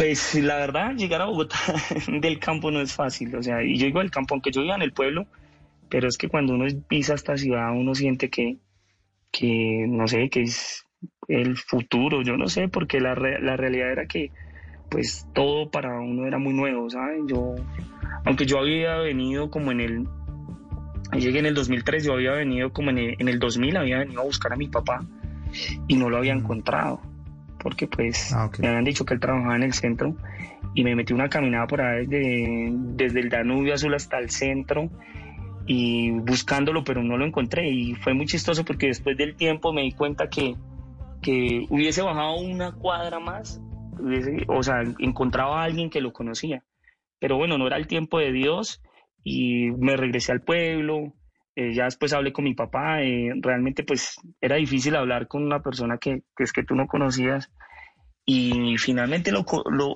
o sea, pues también yo estaba en ese momento muy, muy preocupado por la situación y yo dije, no, cuando mi papá me dijo que se me quería venir, yo dije, bueno, yo me voy de una porque eh, realmente estaba, estaba la situación muy difícil en el pueblo. Y, pero bueno, o sea, fue un aprendizaje bonito, la verdad que eh, creo que todo eso me sirvió mucho y llegar a la ciudad obviamente pues fue un desafío, un reto. Eh, inicialmente llegué como a estudiar. Sí, pues, llegué a los 13 años acá a esta ciudad. Y la verdad chistoso porque yo les digo a los amigos a veces cuando cuento esa historia porque yo les digo, yo cuando llegué y vi un semáforo por primera vez, yo dije, dije, ¿qué es esa luz que están nombrando ahí encima? Fue chistoso. Pero la, la, realidad es que, eh, no, yo creo que primero que todo la voluntad de Dios y segundo que, que pues también nos determinemos a, a buscarle la comba al palo como, como se dice popularmente. Esta ciudad obviamente era intimidante, pero intimidante. pues yo, yo tengo un dicho que, que digo que es que de verdad que eh, no hay, no hay límites, no hay obstáculos que no se puedan superar, sino que con disciplina y con dedicación y de la mano de Dios siempre vamos a poder sacar las cosas adelante. Y creo que esta ciudad es una ciudad muy, muy bonita, muy, muy, una ciudad muy agradecida con, con, las personas que vienen de afuera porque nos recibe, nos da oportunidades y, y bueno, eso es, ese es el caso mío. ¿En qué, en qué trabajó Cristian? Cuando llegó a los 13 años, ¿en dónde, dónde estaba el chance? ¿También eh, se dedicó a volar zapatos o qué? ¿O qué, qué hizo? No, realmente eh, cuando yo llegué, pues llegué con la ilusión de, de, pues, o sea, llegué con la ilusión, no sé, de una vida mejor, la verdad, yo, yo creía que en medio de todo me sentía desdichado, la verdad, por, por haber tenido que vivir tanta cosa en ese pueblo, sobre todo la guerra. No es, para, no es fácil para uno, eh, digamos, ser un niño y ver tantos muertos. Yo tuve que ver los muertos caer a mi lado, eh, las armas, eh, estar en medio de, de, todo ese, de todo ese conflicto, porque recuerdo mucho también que que en ese tiempo de embolar zapatos también le embolaba los zapatos a los soldados. La primera, recuerdo mucho la primera vez que llegaban los soldados al pueblo y, y tuve la oportunidad de embolarle los zapatos a, los soldados y, y, allí aprendí, digamos, o sea, allí era yo el que les hacía también como unos aseos a, a, a los cartuchos de los soldados. Y bueno, ahí me la rebuscaba porque la verdad me tocaba, o sea, a mí me gustaba ir a hacer eso, era porque yo esperaba también que llegaran los víveres para el ejército. Y cuando llegaban los víveres lo que sobraba hielo para la casa porque con la situación era muy difícil. Sin embargo, eh, digamos que acá, acá en, la, en la ciudad yo, yo quería eso, o sea, yo quería como una vida mejor porque yo había sentido que, o sea, yo sentía que, que había sido muy complicado para mí la vida, la verdad, y yo creo que ese es el, ese es el sentimiento de, muchas personas en, Colombia y ahorita que Dios me da la oportunidad de hablar de estas cosas y, y de contarlas y, de mostrar mi historia y, y, lo que hasta el momento Dios me ha permitido vivir es siempre eh, hablarles desde el corazón a las personas y, y entenderlas, porque Yo siempre que hablo con las personas que, que me apoyan en mi empresa, siempre les digo, yo sé que es uno irse a acostar a dormir con, con hambre.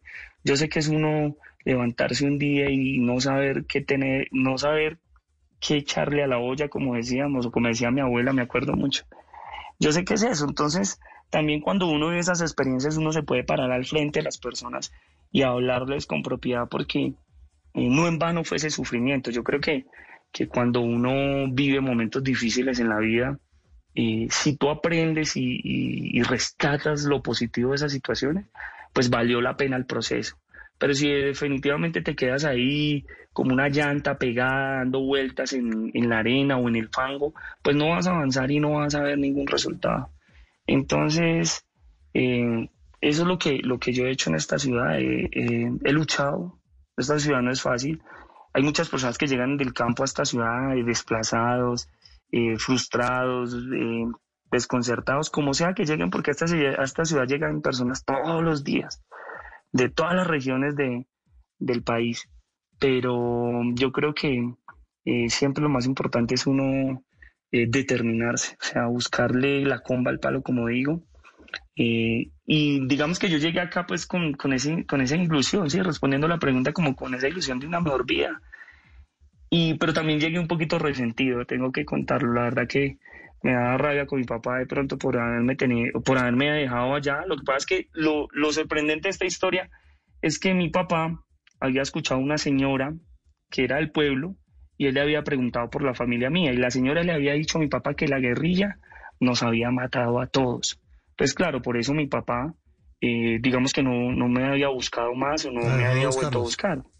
Claro, porque según para él, pues la guerrilla nos había peluqueado a todos como se dice por ahí. Entonces, pues ya también ver eso y desafortunadamente eh, cuando llegué, pues mi papá eh, le gustaba el licor, la verdad tengo que decirlo, ya no le gusta, la gloria sea para Dios, pero eh, le gustaba el licor, entonces pues fue otro trauma, salir de pronto de, del pueblo donde sí fue madre, a veces le tocaba a uno acostarse a dormir con migas de pan, porque nunca va a decir, nunca jamás nos acostamos sin nada, pero sí a veces lo último era migas de pan, de papa, pero de pronto uno tranquilo y de pronto aquí llegar y, mi papá le gustaba tomar, entonces era complicado, eh, era otro, era otro choque para mí eh, y aquí en Bogotá entonces ya me tocaba a mí me dormir de los amigos porque eh, mi papá a veces llegaba a la casa un poquito estresado, yo no sé qué le pasaba la verdad y y empezaba como a, a, pleitear y todas esas cosas.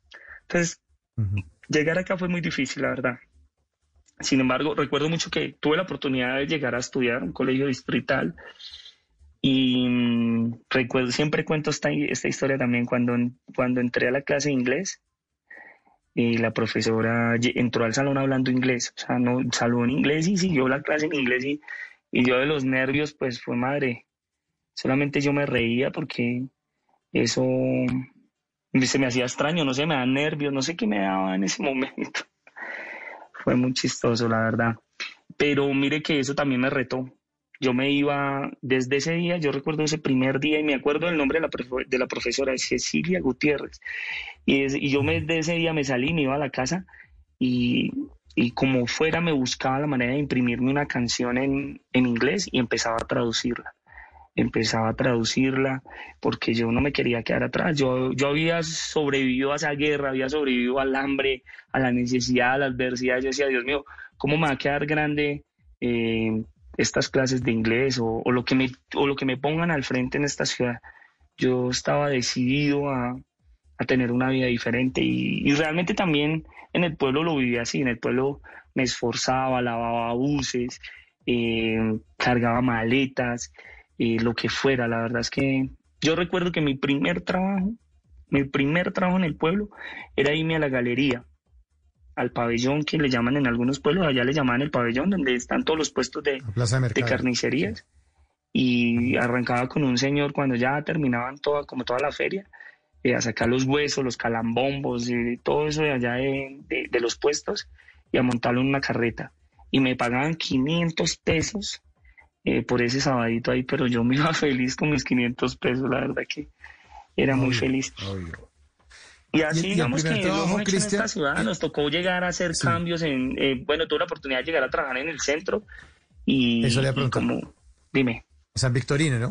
En San Victorino fue lo primero que, lo primero que buscó trabajo, en Bogotá. Sí, sí, sí, realmente eh, tuve la oportunidad con un familiar ahí de, pues ya digamos con el tema de mi papá ese, tuve la oportunidad con un familiar de, de llegar ahí a trabajar. Pero como te digo, tuve la oportunidad pues de estudiar acá. Sin embargo, para mí era muy difícil. Yo hu- hu- hubo momentos que me quise volver a, a- al pueblo, me sentía aquí solo también. No es fácil uno a los 13 años dejar la que ha sido tu familia eh, o lo- los que has conocido como tu familia y llegar a esta ciudad y, y enfrentarse a todas esas cosas que te cuento. Y llegar ahí fue, fue difícil porque, pues vuelvo y te digo, o sea, me daba pena hablar. eh, la gente obviamente de la ciudad pues se ve diferente, se expresa diferente. Y Más uno ahí metido entre ellos, pues imagínate cómo, te puede, cómo, cómo uno se puede sentir. La verdad es que no es muy cómodo. Y yo lo puedo ver en No, muchas personas que a veces eh, ahorita llegan a trabajar con, con Zoe. O sea, hay muchas personas que, inclusive del pueblo, eh, ahorita hay muchas personas que, que les abrimos como esa ruta y digamos que ellos lo ven a uno y dicen, bueno, si este muchacho eh, ha podido, porque nosotros no, y hay muchos muchachos que se han venido, que han salido allá del pueblo también, y a varios pues se le ha dado la oportunidad de apoyarlos ahí, porque pues digamos que Zoe Company empieza hace como unos seis años y empieza a crecer exponencialmente. Y la gloria sea para Dios, porque la verdad es que también aquí nos ha tocado sobrevivir a todos, no, no te imaginas, Pero, o las personas que Cristian, escuchan, Señor. An- ante- Antes de, de- de- de entrar en ese mundo de, la, de los textiles, es que usted eh, trabajó a los 13 años en Bogotá y, y tengo entendido que fue parte de los jaladores de los locales comerciales. Eh, Los jaladores son de los que uno va pasando por la calle y le van ofreciendo cosas para que uno entre a los locales a comprar, ¿cierto? ¿Son los jaladores?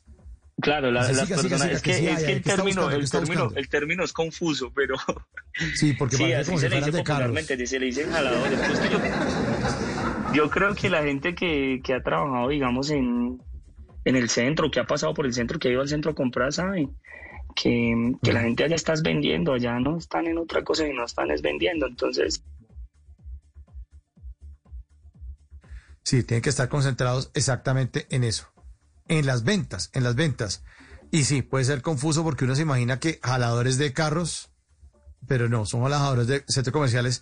Eh, y para contarles a los oyentes, eh, pues San Andresito, que fue el lugar eh, donde empezó a trabajar Cristian, nuestro invitado esta noche, Cristian Arango, pues Victorino es un lugar como lo que se conoce en Medellín como el hueco. La gente del Valle de Aburrá saben qué es el hueco, que es el sitio, eh, y claro, todas las grandes ciudades tienen esos sitios donde llegan las mercancías, eh, y en, eh, en, en- en Bogotá llegan exactamente a San Victorino, como nos está contando Cristian esta noche, que allá la gente llega a vender. Y son esos lugares donde tienen eh, muchas mercancías a muy buenos precios y allá hay fábricas. Allá empezó a gestarse la idea de nuestro invitado de esta noche, que empezó a crear Zoe, ¿sí? La fábrica de pantalones de jeans, que ya se reportan aquí un eh, querido oyente que dice buenas noches, que le gustan los jeans de Zoe, eh, que bueno eh, eh, el, el- el- el programa, reportando audio, dice, escucha aquí desde la ciudad de Bucaramanga. Muy buena programación, gracias por la compañía nocturna. Pues a propósito de los jeans y a propósito de pantalones, de pantalones, aquí tenemos el botón del pantalón de sistema solar, suena en bla bla blue. A propósito de Zoe. Hay unos que nos toca apretarnos el botón del pantalón.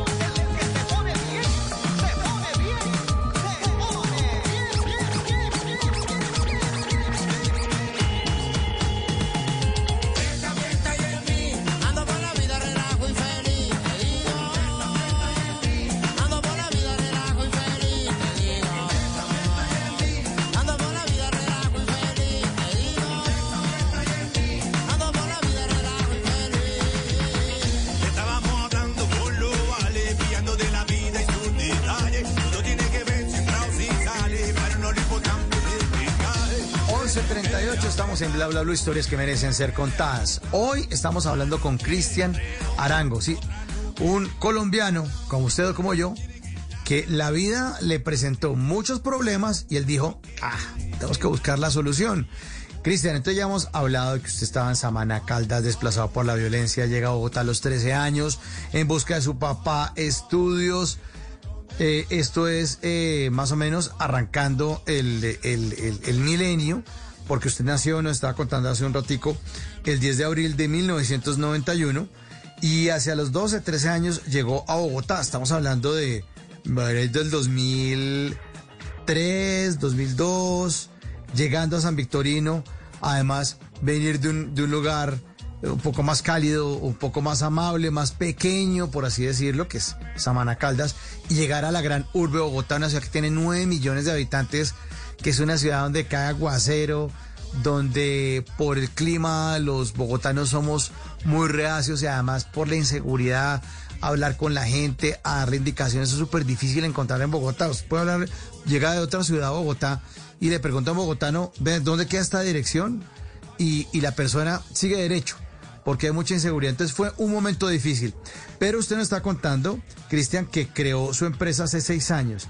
¿Qué hizo entre estar trabajando en estos centros comerciales de San Victorino y antes de que se le, se le ocurriera montar su empresa? ¿Qué ocurrió en esos años? Bueno, eh, bueno, fueron unos años también desafiantes. Es que yo creo que yo tengo un lema ahorita eh, en mi vida, eh, digamos en lo personal, y es, si he sufrido y cuesta, eh, viene de parte de Dios. Si, si es regalado no sirve, no viene de parte de Dios, porque si hay algo que yo he aprendido durante este tiempo es que las cosas son luchadas y son, y son sufridas, la verdad. Eh, fueron años donde tocó aprender muchas cosas, lo que te digo, no es fácil llegar a esta ciudad y, así sea uno a vender, a entrar clientes, a, jalar clientes, como se, como se dice, porque inclusive en los locales uno ahí es llamando, uno es, hola, ¿qué tal? ¿Cómo estás? Bienvenida, sigue, ven por acá, este jean te queda lindo, mira. O sea, la verdad que... ¿Qué tallita busca? Claro que ¿Qué tallita busca? Esa, digamos que esa la mejoramos después y dijimos, no, ya, ¿qué tallita busca? No, ven, te, tengo, tengo una talla especial para ti. Tengo un jean pretina anatómica. Bueno, eso nos, nos, nos pulimos ahí. Digamos que ya el mío se fue porque pues obviamente también aprendimos con gente muy, muy tesa, había gente muy experta ahí en los locales. Yo al principio la verdad lo que más hice era hacer los cambios entre los locales o doblar el desorden que hacían, digamos, los vendedores, porque esos manes sacaban todo, entonces yo les doblaba rápido, pero yo les escuchaba y les ponía cuidado como vendían. Y ahí fui aprendiendo, digamos que ya cuando me dan la oportunidad me levantaba, atendía a un cliente y bueno, ya empezamos a, darle en forma al tema. Y trabajamos mucho tiempo, aprendimos, eh, tuve la oportunidad de, estar un tiempo en una, en una fábrica de, jeans aprendí, digamos, de la confección, siempre como muy enfocado, lo que te digo, buscándole siempre como, como el, la comba al palo, como cómo se dan las cosas. Y tuve la oportunidad de estar ahí, ahí fue donde aprendí, digamos, a hacer, hacer ropa. Sin embargo, eh, las primeras prendas que hice fue madre, no, no las vendía ni a palo, o sea, le pagaba a la gente para que me las comprara y, y no me las querían comprar, me decían, se la puedo comprar después. era chistoso, la verdad, y para mí era complicado porque cuando yo hice esas prendas, yo dije, pues pucha, con estas prendas estoy machetado, pero cuando las saqué a la venta no vendía ni una. Fue difícil, ese, ese momento fue muy difícil, la verdad, fue bien difícil. Y, resulta ¿Y ahí ya había creado su empresa, Cristian? ¿Ahí ya había creado... No. ¿O no? Ahí estaba ahí estaba empezando, digamos que, que, ya me había como salido de, trabajar con, con, una persona y estaba yo como arrancando.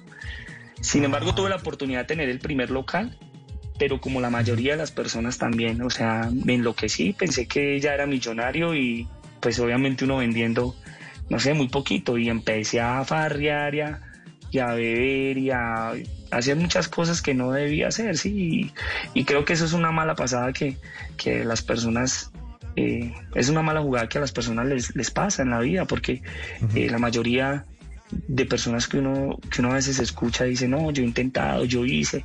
Y bueno, entonces, ¿qué pasó? No, eh, me desorienté, me desubiqué, eh, entré en la disciplina.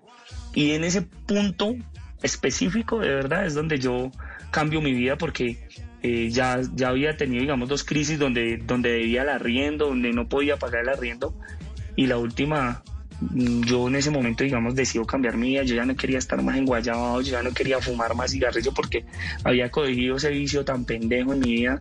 Y, y, realmente me ofendía, digo pendejo porque me ofendía conmigo mismo de, de, de, coger un cigarrillo, de oler a jacusca, que la gente me diga, ay, no, estaba fumando, no sé qué, y más pues que obviamente uno en las ventas, eh, eso es peor, Claro. eso, es más- eso es muy terrible. Claro. Un vendedor oliendo a cigarrillo, qué porquería. Eche No, eso es terrible. Eche para allá. Horrible. Ajá. Y, y- y donde sea, uno se en un ascensor y oliendo a eso, pues terrible, la Pues, verdad. Y en ese bueno, momento, hermano, eh, yo, yo le digo, ya, bueno, a todas las personas, eh, me acerqué a Dios. No en una religión, Ah, que yo no veo a Dios como una religión, lo veo como, como una relación. Me acerqué a Dios y le dije, bueno, Señor, eh, yo necesito, ya yo he vivido tantas cosas en mi vida, yo, yo quiero cambiar mi vida. Y, y bueno, empecé a buscar de Dios, en, como dice la, la palabra, literalmente. O sea, me buscaréis y me hallaréis porque me buscaréis de todo corazón. Yo me dediqué a buscar a Dios de todo corazón y, y bueno, encontré eh, paz, encontré sanación para mi vida, porque pues obviamente con mi mamá también era muy complicado, mi corazón había mu- mucho resentimiento. Dime cómo puede, cómo puede fluir un proyecto de vida, cómo puede fluir cualquier cosa eh, que emprendas si de pronto estás lleno de resentimiento, si de pronto lo que tú quieres es llegar a, a lograr éxito para eh, pasárselo por la cara a las demás personas, o sea, para uriarlos como se dice en el, como se decía en el pueblo, se dice. No, o sea, es difícil que, que uno logre hacer cosas cuando, cuando el foco, cuando la visión eh, es eso, es el resentimiento, es, es de pronto eh, buscar darse una vida, quién sabe de qué tipo, que pues realmente no es el camino. Ahí cambiaron muchas cosas de mi vida y empecé a pensar en las demás personas, empecé a pensar en, en querer ayudar a los demás, porque obviamente digamos que lo que uno escucha siempre es que la gente paga mal, que la gente paga mal y que a nadie se puede ayudar porque la gente paga mal. Y uno va a ver y sí, la gente paga mal. Pero entonces, pues uno no se puede enfocar en eso. Realmente, eh, hoy en día yo, yo apoyo y, la gente que, que es agradecida, pues que Dios les multiplique y el que no agradece, pues que Cristian. también Dios les multiplique porque yo no tengo tiempo para, para pensar en el que no agradece o en el que le ve problema a todos. Yo, yo tengo eh, pues una visión muy clara y, y, y nosotros ahorita, Soy Company es una comunidad de emprendimiento. Pero, eh, pero, eh. Cristian, Cristian, Cristian, si me escucha. Eh, no, Sí. ¿cómo nació Zoe? Porque no hemos hablado de eso, de su empresa, nada menos y nada más. Hace seis años. ¿Cómo se le ocurrió? ¿Por qué le puso así? Cuéntenos. No, es que es chistoso porque yo trabajaba con un familiar, entonces eh, eh, esa persona tenía pues una, una marca, entonces un día esa marca eh, resulta que estaba registrada por allá en otro lugar y el man quería cambiar esa, esa marca. Entonces llegó un día así, dijo, sacó una hoja y nos, nos pidió a todos que, que escribiéramos un, un nombre, ¿sí? que le diéramos ideas. Y pues yo ahí escribí Zoe, porque muchas personas creen que yo le coloqué Zoe por la banda mexicana o por un cantante inclusive argentino, pero yo ni idea, yo no conocía a esas personas ni esa banda. Solamente que yo veía un programa en Nickelodeon que se llamaba Soy 101, entonces me gustaba ese, ese, ese programa y yo coloqué, yo dije, bueno, Soy, o sea, dando ideas, no Soy, pero yo dije, no, Soy no suena bien, bueno, y coloqué Soy. Y me gustó tanto que en medio de todo eso dije, bueno, este nombre lo voy a guardar para un día cuando quiera una marca. Y lo guardé por allá en una agenda y resulta que cuando hice esas prendas, pues, bueno, es que fue, es- uno necesita tanto tiempo para contar tantas cosas porque hay, ah, o sea, hay gente que a veces queda intrigada, pero eh, uno resume que fue pucha luchando, o sea, pasando por encima de todos los obstáculos. Y llegó ese momento, digamos que yo tenía local, y me dio la oportunidad de tener un local, hice esas prendas, no las vendía, eh, pasó todo ese tiempo loco, eh, digamos, inicio esa relación con Dios muy, muy íntima y, y empiezo a trabajar ya con los jeans, porque anteriormente, digamos, vendía blusas que en efecto pues era lo que yo había aprendido a hacer cuando tuve la oportunidad de estar en esa fábrica. Y empecé a vender unos jeans eh, pues que digamos no era, no, era, no era mi marca ni nada y, y esos jeans digamos que se vendían, ¿sí? Entonces yo, yo pensé, yo dije, bueno, pero si estos jeans se venden, ¿por qué eh, yo no voy a poder vender mi marca? Y entonces empecé a pensar que qué marca le colocaba. Pero resulta que yo ya le había colocado el aviso a ese local, le había colocado eh, Zoe Fashion, me acuerdo. Todavía hay fotos por ahí. Porque el, el local se veía feo sin aviso, entonces le mandé hacer ese aviso y, y voy a colocar este, este, este nombre que lo tenía guardado en esa agenda desde que eh, lo, lo, lo, lo vi. Y entonces, cuando yo pensé que si vendía una marca, porque no podía vender la mía, eh, dije, pero ¿qué nombre le coloco? Y entonces miré el aviso y dije, no, pues es que ahí ya está el nombre. Y yo mismo cogí, mandé a hacer unas plaquetas y cogía los jeans, se los compraba a un amigo sin marca. Y le ponía la plaquetica mía. De hecho, tengo unas fotos por ahí. Le ponía mi plaquetica y en efecto, bendito sea Dios que, que pude empezar a vender los, los, los jeans, me empecé a, a, a poner más juicioso. Yo digo que que Dios realmente no cambia. Hay muchas personas que dicen, ah, no, es que la gente se mete con Dios y entonces siempre es Dios, pero Dios no sé qué, Dios no sé cuántos. Pero yo creo que Dios te da, te da la guía y si tú te dispones, pues vas a empezar a ver resultados fantásticos en tu vida. Y eso fue lo que yo empecé a ver. Empecé a trabajar, a pensar en los demás, a sanar mi corazón, a dejar la envidia, porque pues, realmente la persona que diga que no es envidiosa eh, no es humana. Yo creo que todos en el fondo tenemos eh, algo de, de envidia, luego que después de que uno lo aprende a manejar ya se vuelve una admiración sana, porque yo siento admiración por muchas personas, por muchas marcas, por muchas empresas, pero es lo que es una admiración sana, ya no es como que yo quiero lo que el otro tiene, sino eh, yo siento que yo también puedo llegar a lograr con mi esencia y con mi ADN eh, mucho más, o sea, lo que otro ha logrado y mucho más inclusive que, que lo que esas personas han logrado, porque hoy en día uno siempre ve un Mario Hernández, eh, una marca como Studio F, uno ve eh, una marca como Tenis, como Chevignon, como, como Americanino, como Levi's, como Polo Ralph Lauren y realmente uno no lo ve lejos porque inclusive eh, una, una línea de nosotros que se llama Oro Rosa la fabricamos en el mismo lugar con los mismos estándares de calidad y con la misma, digamos, con la misma esencia de, de, Michael Kors, de Polo Ralph Lauren, de eh, Guess, de Tommy. Entonces realmente nosotros no lo vemos lejos y, y, de esa manera digamos que nosotros en ese local empezamos a, a trabajar, a ser clientes. Al principio vendíamos una calidad muy mala, la verdad. Y entonces se vendía mucho, pero no se hacían clientes. Pues también tocó empezar a ponerle cuidado a eso, pero qué es lo que pasa, porque la gente pues al principio se deja seducir por el precio, pero al final la gente siempre va a preferir la calidad, ¿sí es? Pues claro, claro, más, paga mejor, paga más, pero se lleva un mejor producto. Y esta fábrica, entonces Zoe, hace seis años empezó usted a darle ya con toda, Cristian. Cuéntenos eh, eh, cómo fue ese proceso. Pues lo que te digo, yo, yo, yo empecé a viajar mucho a Cúcuta y porque pues allí era donde el amigo mío vendía los pantalones. Y entonces pues yo, la, o sea, la verdad con mucha determinación, pero con los ojos puestos en Dios, la verdad es que, eh, o sea, no hay otra, ¿sí? Uno, uno, uno se pone a mirar con los ojos físicos, no solamente en este país, ahí la mayoría de la gente se queja eh, de Colombia, ¿sí? Y bueno, tienen toda la razón porque las oportunidades son escasas, porque eh, los obstáculos que hay son demasiados, pero realmente no es una situación únicamente de Colombia, es una situación de todo el mundo, o sea, eh, hoy en día si tú hablas de China, que creo que en este momento está compitiendo ya por la primera potencia del mundo, vas a China y también encuentras obstáculos. Si vas a Estados Unidos también vas a encontrar personas que, que, que, están frustradas. Eh, yo, por ejemplo, ahorita tuve la oportunidad de, de, abrir una filial en Ecuador y vas a Ecuador y, y, estudias un poquito la, la, situación del país y también ves esa situación. o sea, realmente eh, uno tiene que mirar con los ojos de la fe, ¿sí? Porque, eh, o sea, yo le digo a la gente, si yo me pongo a mirar con la razón, una persona que volaba zapatos, que estuvo entre la vida y la muerte muchas veces, porque eh, muchas veces la verdad estuve ahí en enfrentamiento entre las balas. Eh, una persona que llegó a esta ciudad asustado, una persona que, que tenía tantos resentimientos, tantos vacíos en su corazón.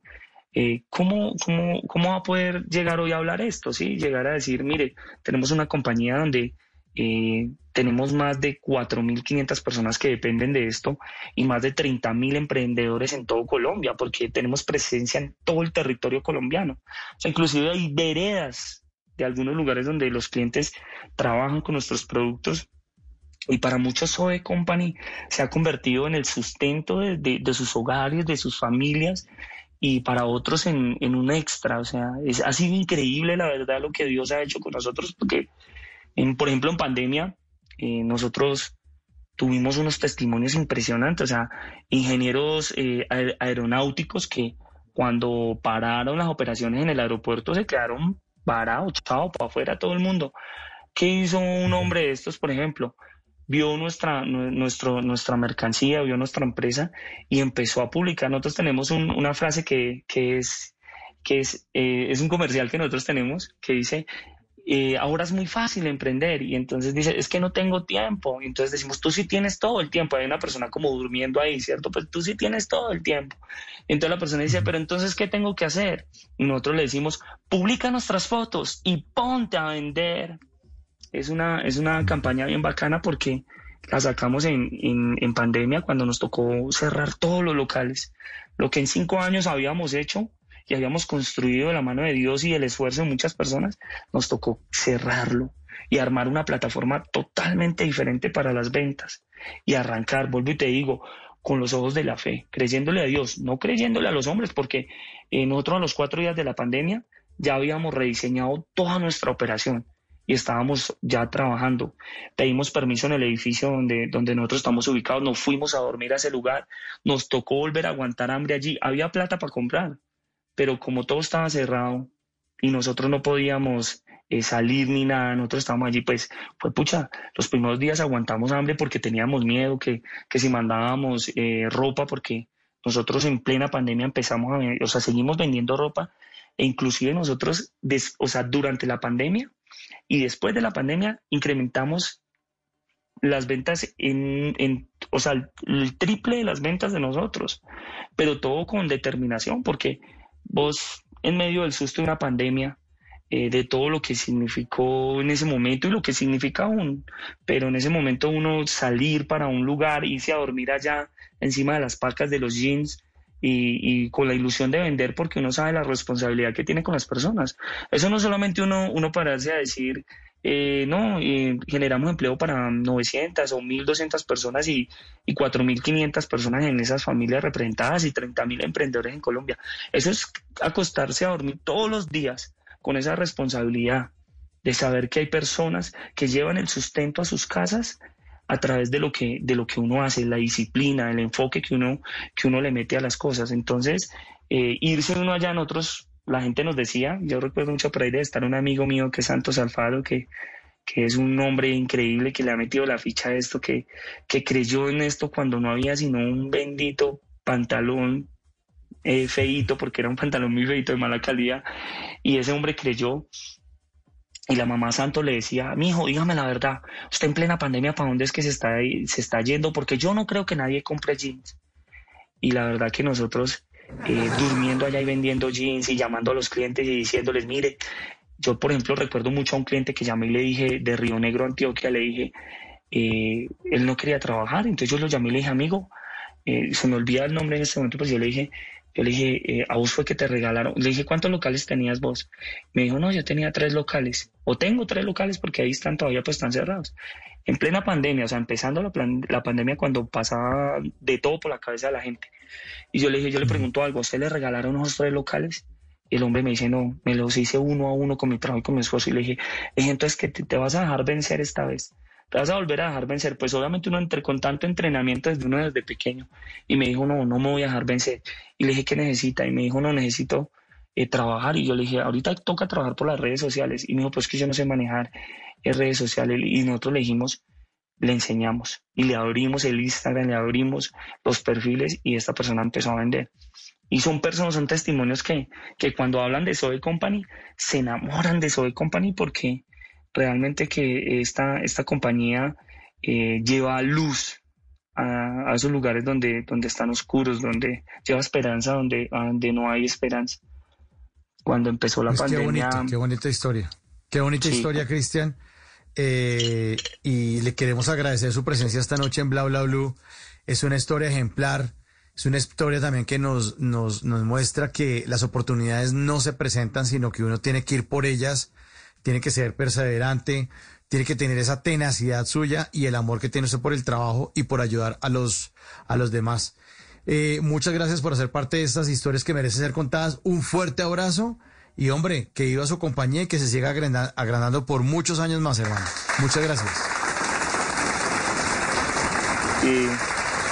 No sé si hay un minutico para contarles algo. Mira, nosotros en, en plena pandemia, cuando empezó la pandemia, íbamos a, a donar un dinero, íbamos a salir a entregar mercados, ¿sí? Pero la verdad es que pensamos, nosotros entregamos mercados hoy y dentro de ocho días la gente eh, ya otra vez se ha gastado Ya se acabó. Sí, y creamos unos bonos de emprendimiento y los entregamos todos los miércoles, que son 12 prendas como la quiera, como la quiera eh, mezclar el- la persona que se lo gane. Y a través de esos bonos de emprendimiento hemos generado unas semillas muy, muy especiales en, muchas personas. Eh, de, esos, de, esos, de esas personas que se ganaron los bonos de emprendimiento, muchos de esos hoy son grandes emprendedores e inclusive hasta microempresarios. La verdad que eh, no quiero dejar pasar esta oportunidad para invitar a todas las personas que están escuchando en Colombia en el mundo entero a que desarrollemos más el amor por las personas, que pensemos más en los demás. No importa si pagan bien o pagan mal, lo importante es que nosotros al final de nuestros días eh, dejen una bonita historia eh, que contar y que recordar. 1159, que él es Cristian Arango, el empresario que comenzó como lustrabotas y hoy genera más de 900 empleos. Muchas gracias, Cristian. Y lo despido con una canción que se la puede dedicar usted a Cecilia Gutiérrez, su profe de inglés, la que no le entendía un carajo. Cristian, un gran abrazo y bienvenido siempre a Bla Bla Bla, hermano. Dios los bendiga, muchas gracias. Pensaba yo en estos tiempos de incomprensiones y desencantos, en tantas buenas razones para soñar sin desfallecer. Y pensaba con nostalgia de la inocencia de aquellos años, esos primeros amores que al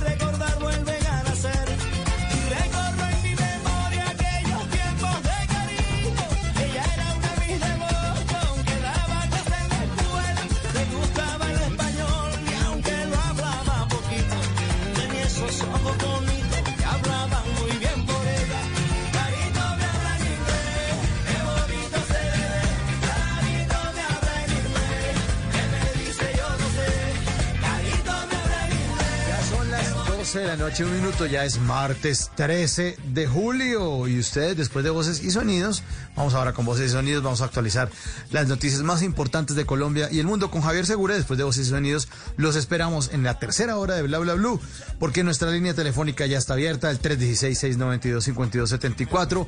Han mandado muchos mensajes de texto, porque la historia de Cristian nos inspira, nos inspira a, ser, a soñar y a lograrla. Así que más adelante estaré leyendo todos sus mensajes que envían al 316-692-5274 y obviamente a recibir las llamadas de nuestros queridos oyentes que hacen parte de este espacio de conversaciones para gente despierta estos bla bla bla. Ya regresamos.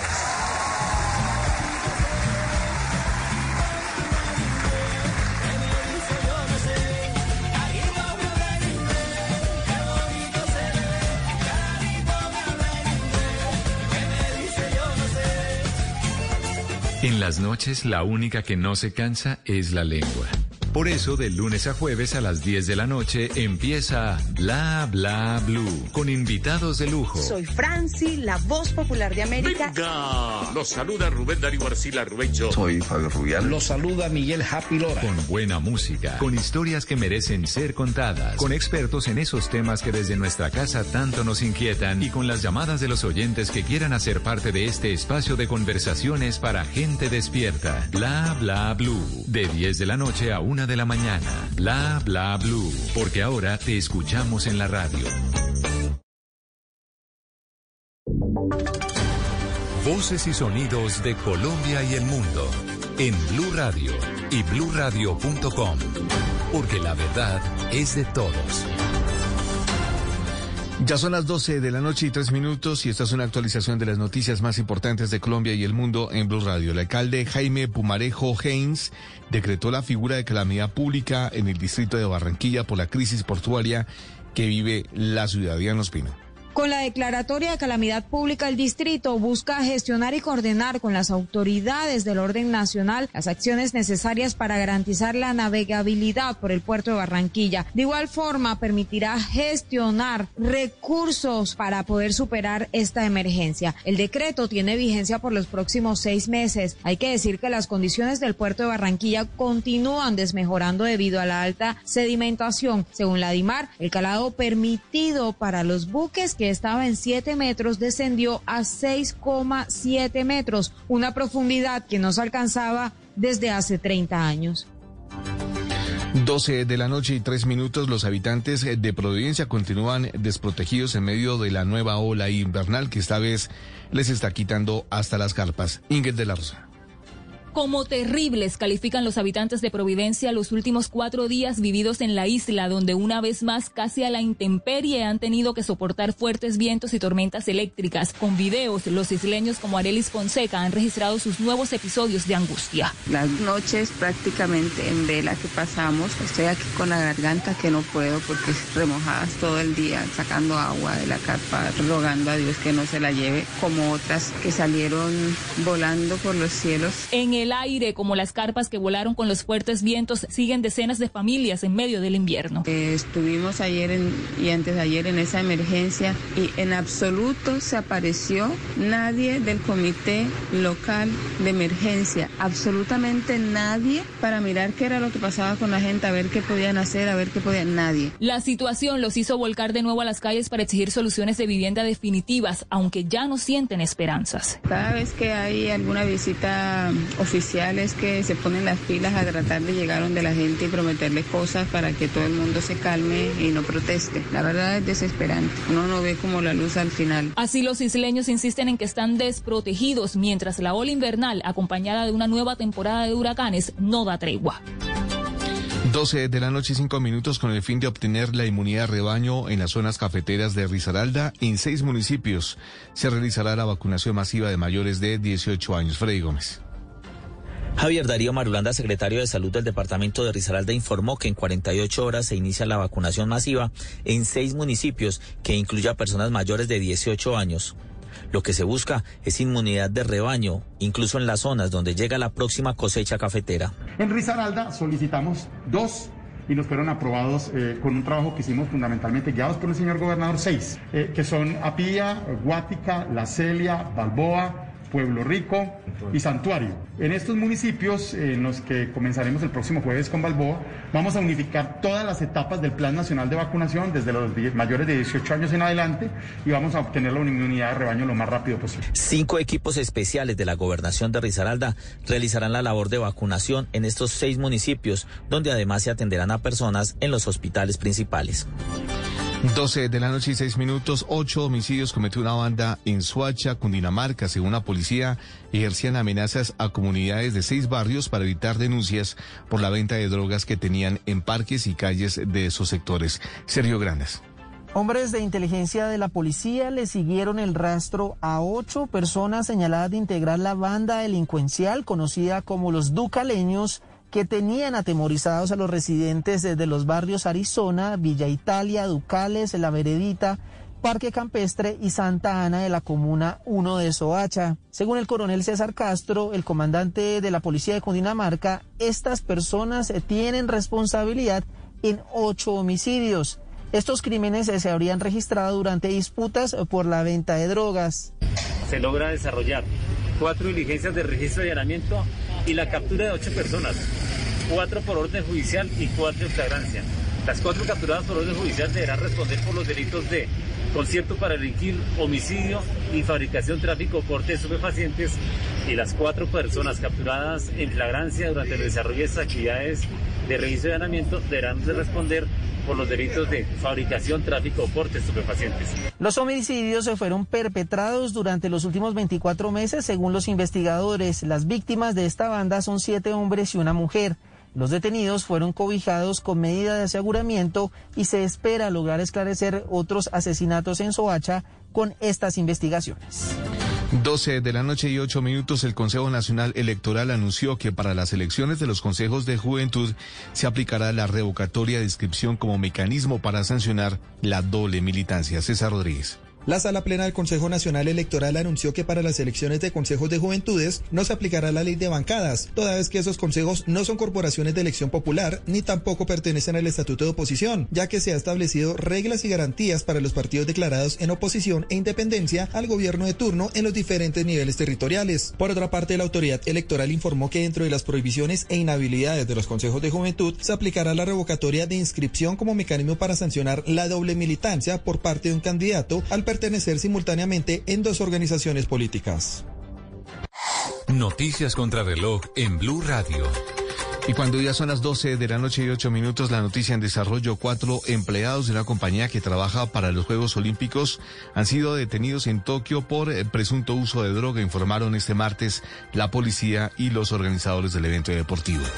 La cifra que es noticia, el 84% de los concesionarios y distribuidores de vehículos tardarán por lo menos seis meses para recuperar las pérdidas generadas por el paro nacional, según la Asociación Nacional de Movilidad Sostenible, Andemos. Y seguimos atentos porque se espera que hoy las autoridades francesas impongan una millonaria multa a Google por no retribuir a los editores de prensa por el uso de sus contenidos. El desarrollo de estas y otras noticias en blurradio.com y en Twitter en arroba blurradioco. Continúen con bla bla blue, conversaciones para entes. A esta hora, Interrapidísimo entrega lo mejor de ti. En Blue Radio son las 12 de la noche y 9 minutos. Nos sentimos orgullosos de seguir entregando lo mejor de Colombia, su progreso. Somos la entrega de los que se sienten soñadores, los optimistas y también de los trabajadores, que con el tiempo lucharon por su independencia y lo lograron. Llevamos 32 años entregando lo mejor de los colombianos en cada rincón del país. Y no pares de sonreír, es la esencia de nuestro país. Entregamos lo mejor de ti. En las noches la única que no se cansa es la lengua. Por eso, de lunes a jueves a las 10 de la noche empieza Bla Bla Blue con invitados de lujo. Hola, soy Marcela Carvajal. Los saluda Julio Alberto Ríos, Julio Profe, el youtuber. Los saluda Ever Vargas. Saluda María Jimena Duzán.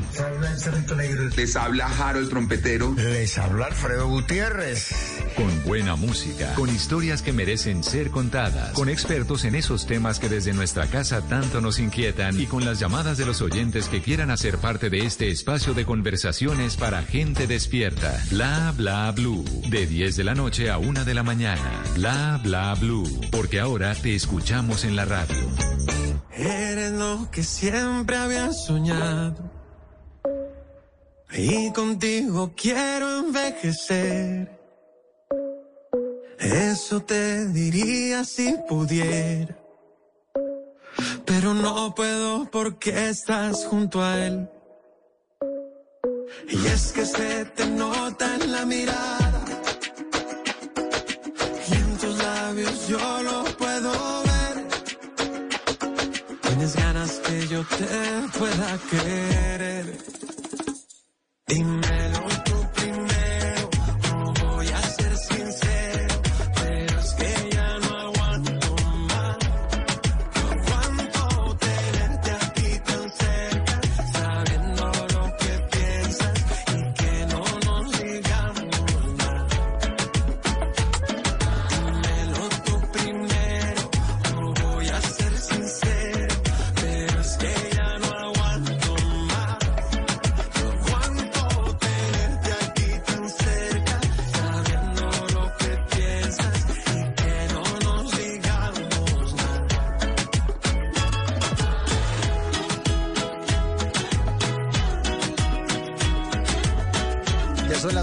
noche, 12 minutos. Bienvenidos a la tercera hora de Bla Bla Blue. Lo nuevo, Fonseca. Tú primero. Y aunque lo que digas suene un poco loco, cuando tú me miras, no puedo más. Cuando yo te miro, solo puedo imaginar. Entre tú y yo, hay tanta química.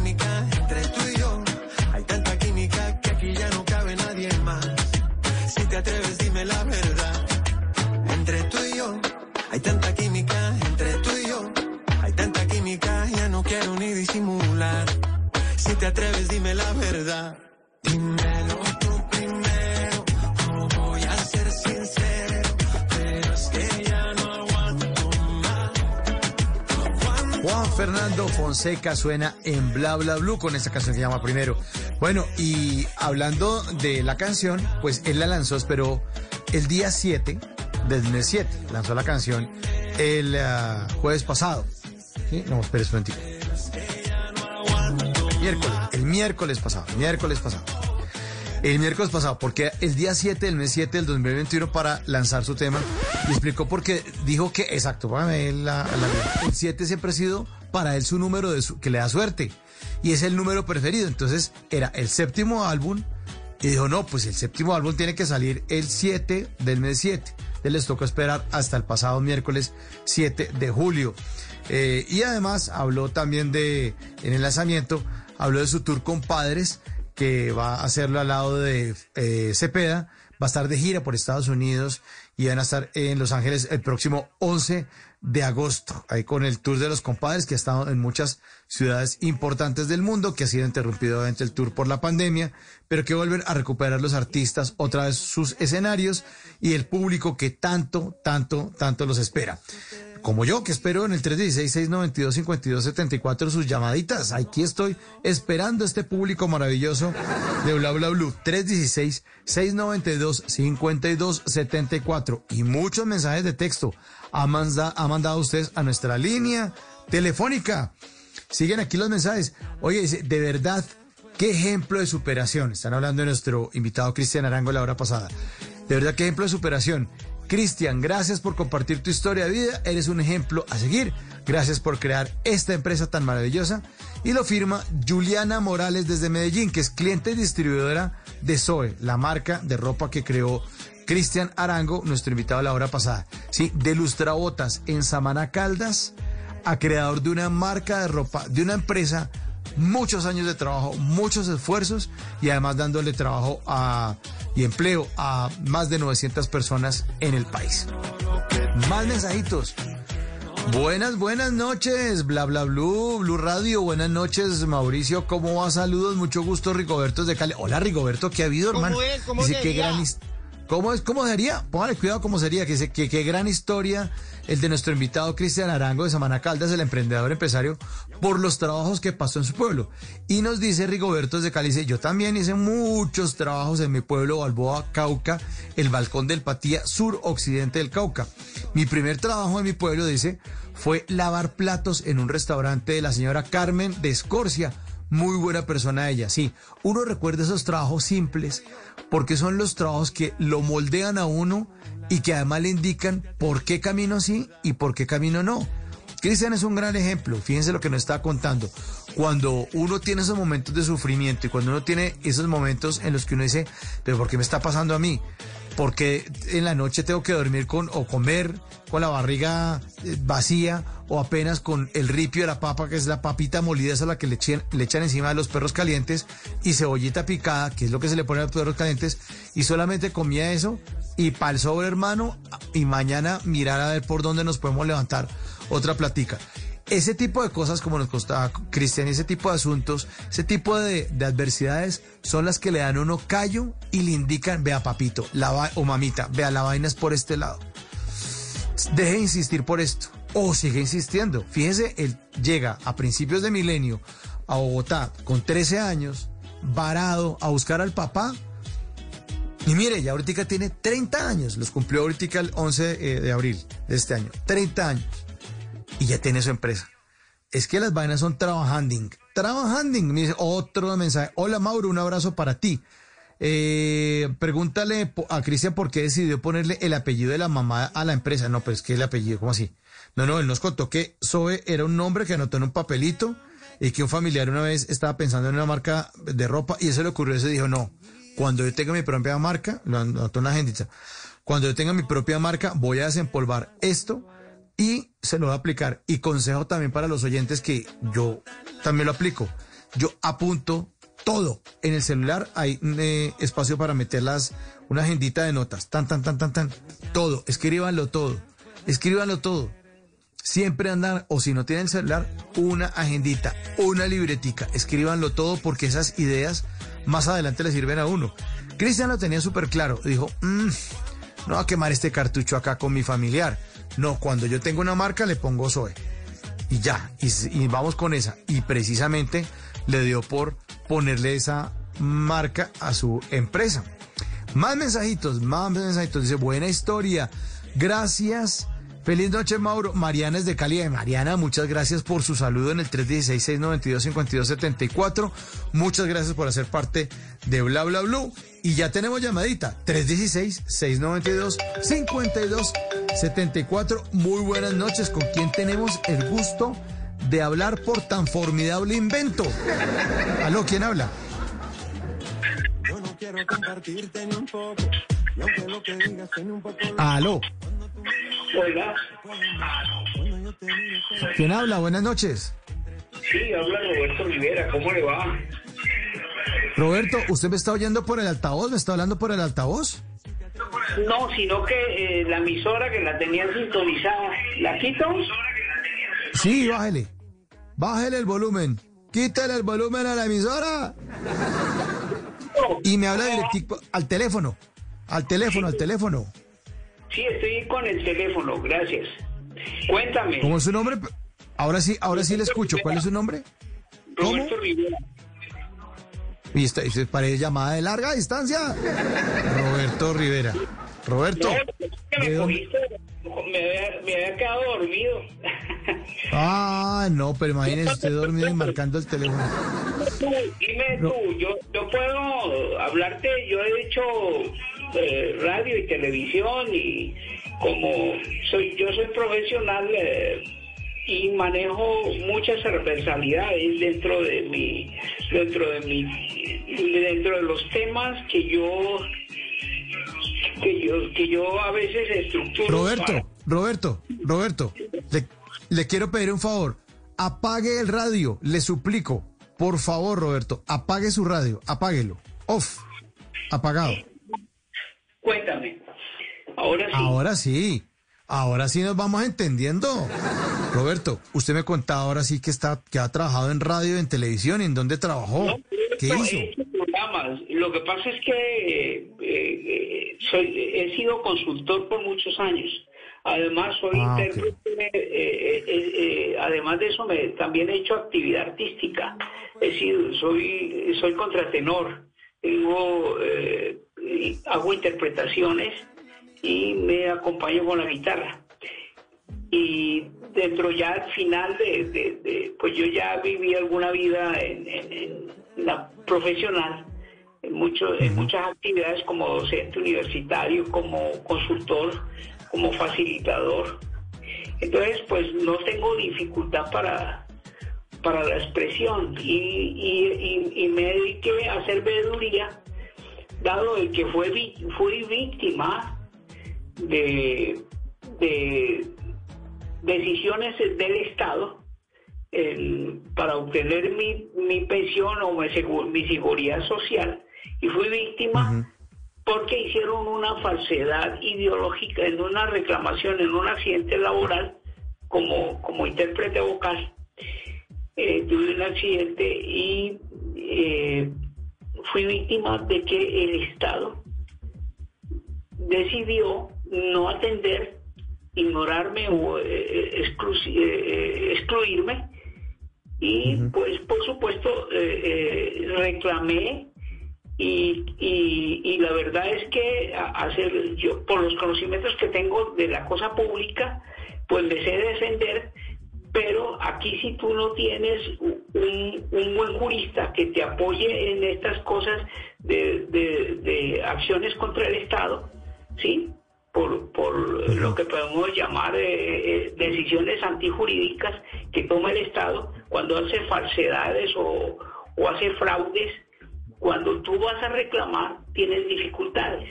Entonces me, de- me dediqué de lleno a hacer esta veeduría por, por invitación misma de, de entidades del Estado como, como personerías o como, o como otras entidades de, de- la Administración Pública Territorial que a veces necesitaban quien orientara o quien hiciera eh, eh, orientación a, personas que tenían dificultades o que querían hacer veeduría o hacer, hacer lo que llamamos el control social o la vigilancia del Estado como ciudadanos soberanos Entonces, hacer toda esa orientación, pues tiene sus, sus tiene sus dificultades.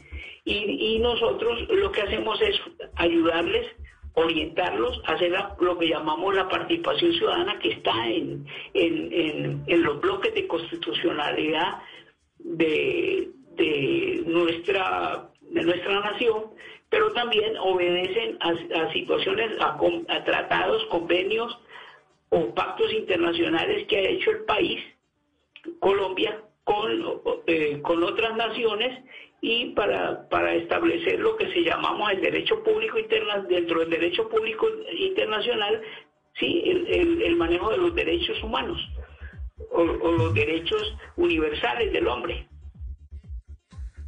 Ah, bueno. Eh, y entonces usted se ha dedicado a la parte artística. ¿Cuántos años se desempeñó en sus temas de intérprete, eh, de contratenor, eh, trabajando también y teniendo relación con radio, con la televisión.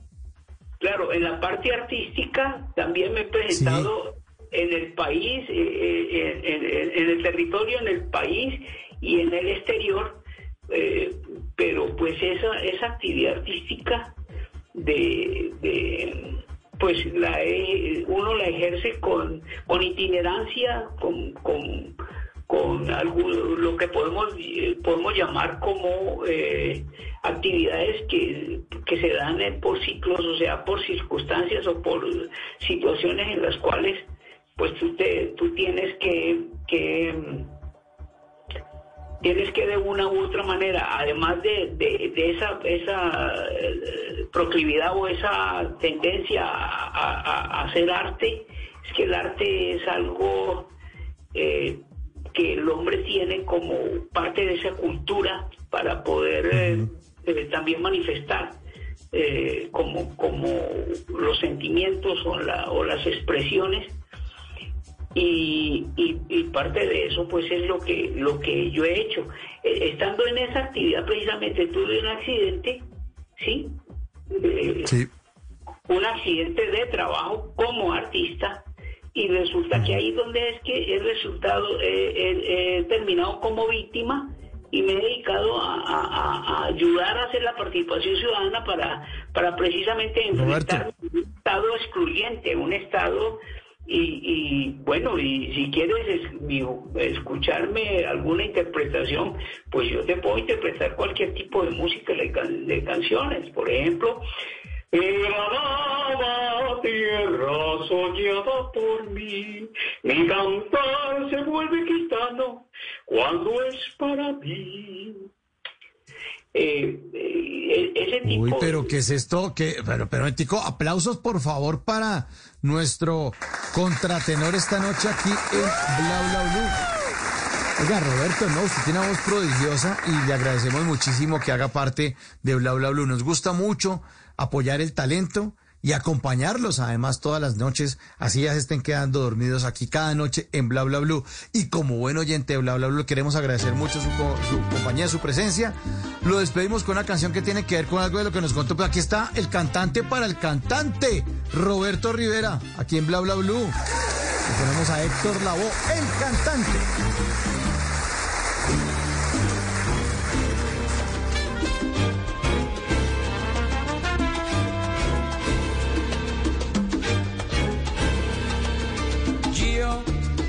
Soy el cantante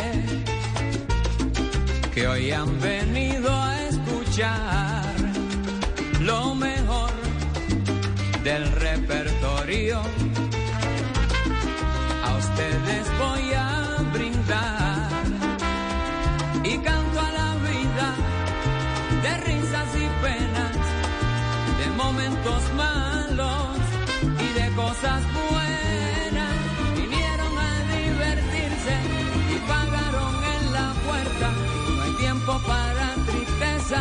vamos cantante, comienza.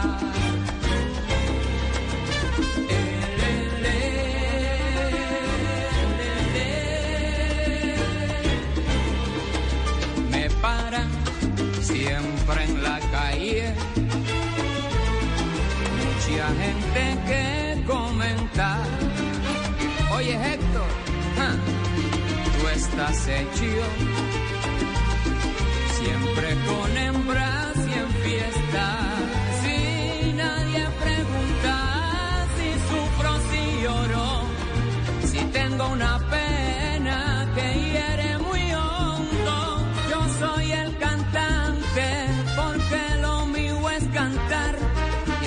Paga para poderme escuchar.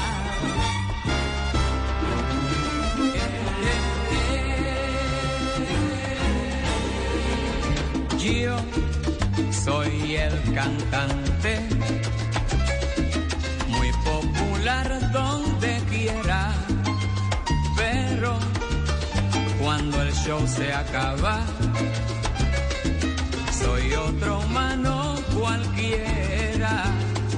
y sigo mi vida con risas y penas, con ratos amargos y con cosas buenas. Yo soy el cantante y mi negocio es cantar y a los que me siguen mi canción voy a brindar.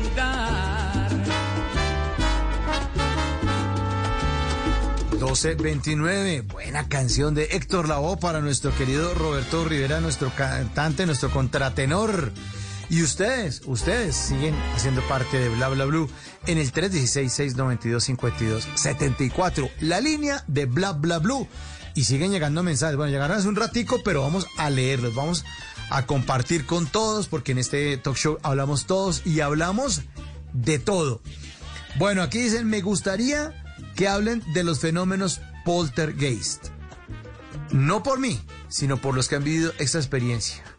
Bueno, vamos a anotar entonces, vamos, o sea, ustedes saben perfectamente que muchos, muchos temas de los que ustedes nos proponen los ejecutamos aquí al aire. Esto es también radio por demanda. Es como cuando dice quiero, se mete a Netflix y a esos canales y todas vainas, esto dice, necesito ver comedia. Tienen comedia. Aquí también por demanda. Entonces, voy a anotar ya ese tema y se lo vamos a soltar a Esteban Cruz, que a propósito está, va a estar hoy martes 13. Nos va a estar hablando acerca del origen y el mito del martes 13 y por qué nos da miedo martes 13 y por qué nos da miedo o nos sentimos felices con otros números. Fíjense lo que le estaba contando hace un ratico acerca de Fonseca que esperó a que fuera el mes 7 del día 7 para lanzar su séptimo álbum. ¿Por qué la gente tiene esas cábalas y por qué les gusta a muchos apuntarle a los números?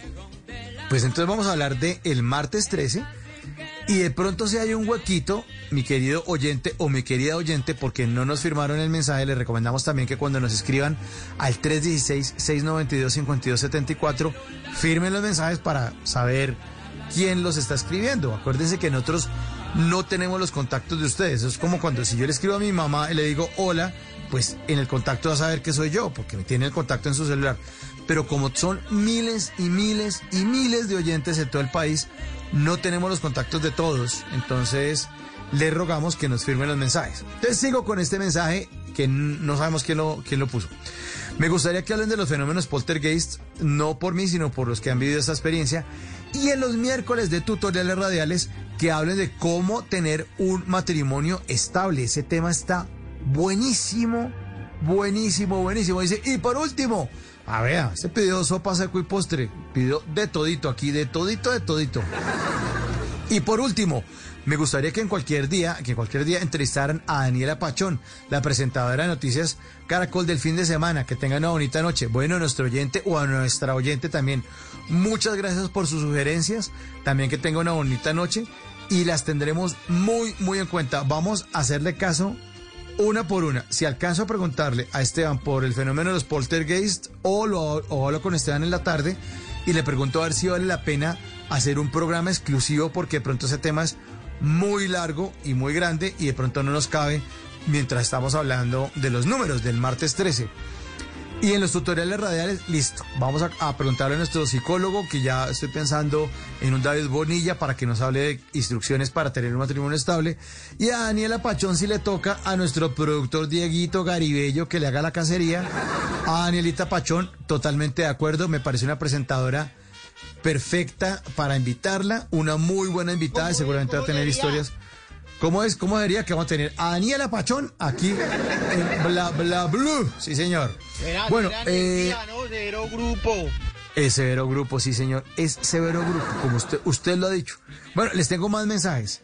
Dice, Mauricio, sus invitados inspiran mucho con decirle que ya estoy leyendo el libro de Juan Diego Gómez, uno de sus invitados, pero esta historia de Cristian Arango es espectacular. Bendiciones desde Neiva, Carlos Cortés. Muchas gracias, Carlos, que nos escribe y nos firma el mensaje, Carlos. Muchas gracias. Pues Carlos Cortés, para los oyentes que están entrando en sintonía o que no saben de qué se trata ese invitado, Juan Diego Gómez, estuvo con nosotros eh, un lunes, un lunes festivo, que ya les voy a confirmar qué fecha fue, y estuvo hablando sobre el manual para irreverentes. Y es el libro del que está hablando eh, Carlos Cortés desde Neiva. Irreverentes, vamos a ponerle acá. Ah, irreverente, porque también pueden ver oír el programa. Les voy a decir, les voy a decir cuándo salió. Salió el lunes festivo 14 de junio. Ese día lo pueden buscar en la página de blurradio.com y buscan 14 de junio. Estuvo dos horas Juan Diego Gómez, conferencista y coach, coach financiero, y estuvo hablándonos acerca de su libro El Manual para Irreverentes. Fue un súper, súper programa, recomendadísimo. Y gracias a, a Carlos Cortés por subirse y pegarse al lote y leerse el libro del Manual para Irreverentes. Pero tiene razón, el invitado de hoy, que no ha escrito libro, pero que seguramente en algún momento de su vida terminará plasmándolo en un libro, su historia que es muy fuerte, muy dura, pero al final muy bonita. Seguramente estará ahí publicándola nuestro querido Cristian Arango. Otro mensaje a las 12 y 34 mientras esperamos llamadita en el 316-692-5274. Un último mensajito que me encuentro por acá. Hola Mauro, ¿qué personaje tan valioso nos presentaste hoy? El señor Cristian Arango nos motiva a seguir adelante ante las adversidades de la vida. Lástima que no lo grabé para regalarle el audio a las personas que se encuentran en dificultades. Desde Soledad Atlántico, Víctor Ortega Fiero Oyente. Pues Víctor, la buena noticia es que el audio está disponible en la página de Blue Radio. Entonces, ahorita más tardecito nuestros eh, miembros del equipo digital eh, cogen el programa, lo cortan porque todavía no terminado el programa. Falta media horita, 25 minutos. Cogen el programa y lo suben a nuestra página de Blue Radio. ¿Qué tienen que hacer? Meterse en la página de Blue Radio, buscar en programas y buscan la fecha. Entonces cuando les aparezca programa lunes 12 de julio 2021, ahí va a estar Víctor y Oyentes, va a estar el programa para que ustedes lo regalen. Entonces, ¿qué puede hacer? Le manda por WhatsApp el link a alguien que esté en dificultades y le escriba, le escribe, oiga, oigas esta vaina que sonó en Blue Radio y creo que en estas dificultades tan fuertes que usted tiene usted, de pronto se lo puede inspirar. Oigas este y se lo manda por WhatsApp, copia el link arriba y lo pega en la cuenta de WhatsApp de la persona que, a la que quiera invitarla a que escuche el programa y ahí lo pueden escuchar. Lo mismo los demás oyentes también pueden tener todos los audios de los programas. Si quieren preguntarme por acá por el 316-692-5274. Si ustedes quieren preguntar cuándo sale el programa, porque muchas veces me preguntan, incluso en Twitter, una vez respondí, me estaban preguntando que cuándo había estado Manolo Belón, eh, porque lo tuvimos el jueves pasado, haciendo un jueves de TVT, jueves para recordar, estuvimos hablando de John Lennon. Y un oyente muy querido eh, y muy fiel de Bla Bla Blue me dijo, oiga, ¿cuándo fue que hicieron los otros programas de John Lennon? Porque yo estaba ahí pendiente. Eh, Felipe Medina, eh, él, me escribió el, el, el 9 de julio, cuando ya era, había pasado la medianoche, es que me, me escribió y me preguntó, oiga, ¿cuándo fue el programa de los Beatles hace meses? ¿No? Ahí me escribió, ¿cuándo fue el programa de The Beatles hace meses? Y entonces dice, creo que también invitaron a Manolo, Belón. Y le respondí, sí, fue el jueves 20 de agosto de 2020, que fue el jueves de numeral TVT de los Beatles. Y después volvimos a invitar a Manolo Belón el jueves 12 de noviembre, que fue el numeral TVT de Queen, que también lo pueden buscar. Si se meten en la página, pueden buscar y dicen, ah, yo no había de Queen. Sí, que hizo, no, la historia de Queen, que fue fantástica. Y el jueves pasado, pues la historia de John Lennon. Tenemos llamadita a las 12.37. Muy buenas noches. ¿Quién habla? Hola, ¿quién habla? Bienvenido o bienvenida a Bla Bla Blue. Gracias. Hola.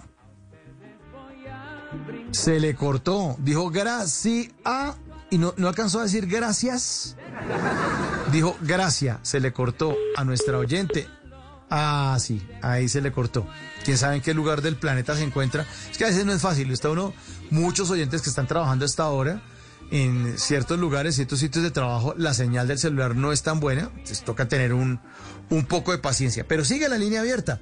316-692-5274 es la línea de bla bla blue. Y le estaba contando entonces que pueden repetirse los programas porque queda como un contenido a la carta. Entonces, eh, es, eh, tiene la posibilidad Blue Radio de que ustedes revivan los programas. Lo mismo, si les gustó, digamos, Voz Populi o el chiste que se echó loquillo el viernes o el jueves o lo que sea, también se meten en la página, buscan eh, los programas y ahí pueden repetirse. Bueno, ahora sí parece que entró la llamada, movimos la antena. Aló, 1238, ¿quién Aló. habla? Muy buenas noches. Muy buenas noches, don Hola. Mauricio.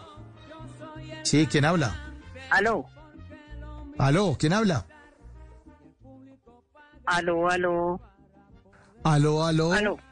Habla María Aló, Teresa. Nieto. María Teresa Nieto. Y pensé que estábamos, pensé que estábamos jugando a Aleco, Ma- María Teresa, Aleco. Aló, María Teresa. ¿Aló? aló, Vamos a jugar a Aleco. aló. ¿Aló? ¿Aló? Eh, si me está oyendo, habla María Teresa Nieto. Muy buenas noches. Es para eh, felicitarlos por la entrevista a don Cristian y eh, comentarle que, que sé por qué le dicen embolador a los lustrabotas. Porque a principios del siglo XX el betún venía en bolas. Entonces de ahí viene la palabra embolador. Uy, esta no me la sabía. Claro, venía, venía en bolas de cera, entonces era darle bola. Ah, los mexicanos dicen eso, ¿no? María Teresa, ¿me escucha? María Teresa. María Teresa, deme bola. Aló. María Teresa. Sí, ¿Está ahí María Teresa? ¿Me escucha? María Teresa. Uy, no. Parece que se fue. Bueno, eh, sí, esta vaina.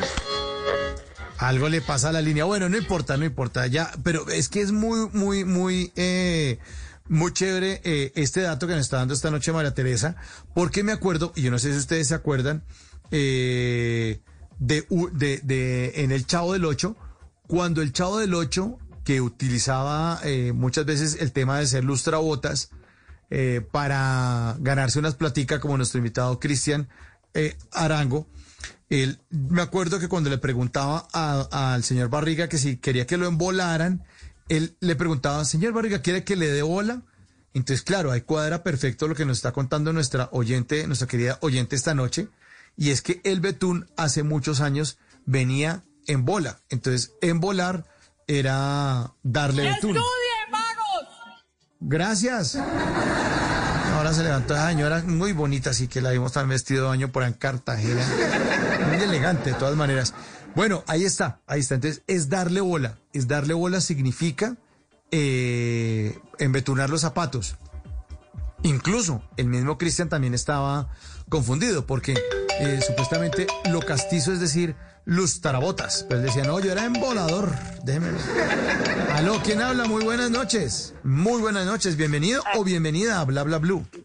Gracias, habla María Teresa Nieto. Ya alcancé, creo, a decirles eh, que los felicito por la entrevista a don Cristian y que le tenía el dato de por qué les dicen embolador a los lustrabotas. Sí. Y es porque Sí. a principios del siglo XX el betún venía en esferas, en bolas. Entonces de ahí viene la palabra embolador.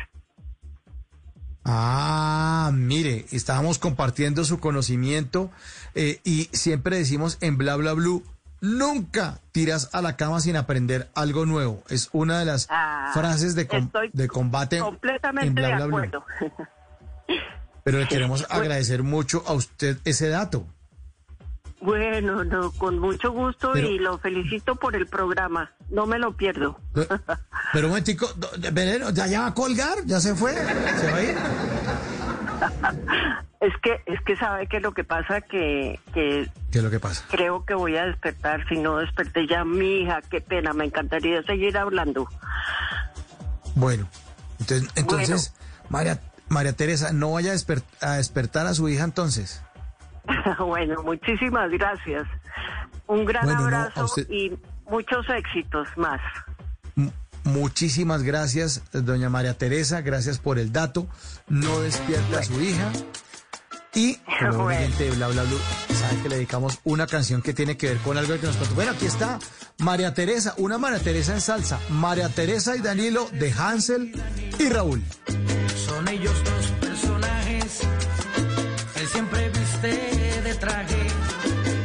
se viste de hilo. María Teresa y Danilo son ellos dos personajes. Él siempre viste de traje y ella se viste de hilo. Tienen dinero a montón, tienen chofer y criadas, viven en una mansión como en un cuento de hadas. Tienen dos hijas preciosas,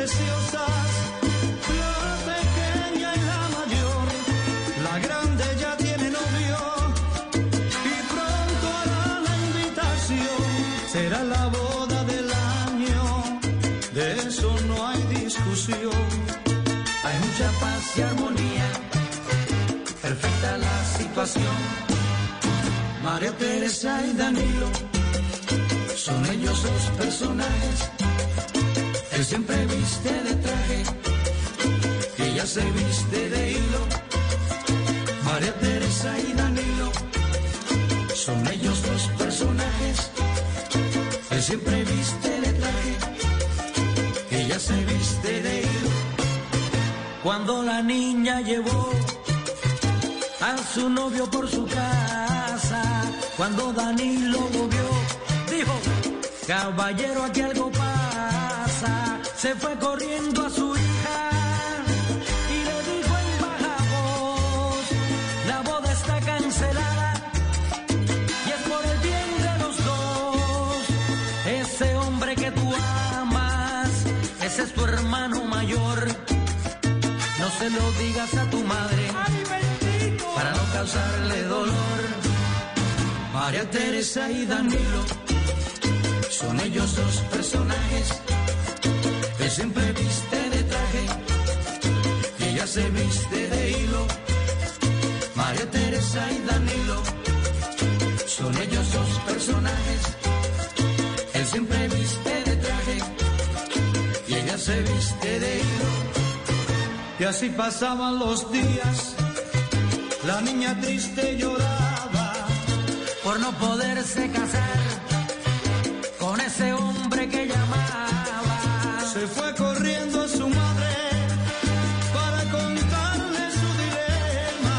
La madre dijo, hija mía, aquí no hay ningún problema. Cásate con ese hombre, voy a decirte la verdad.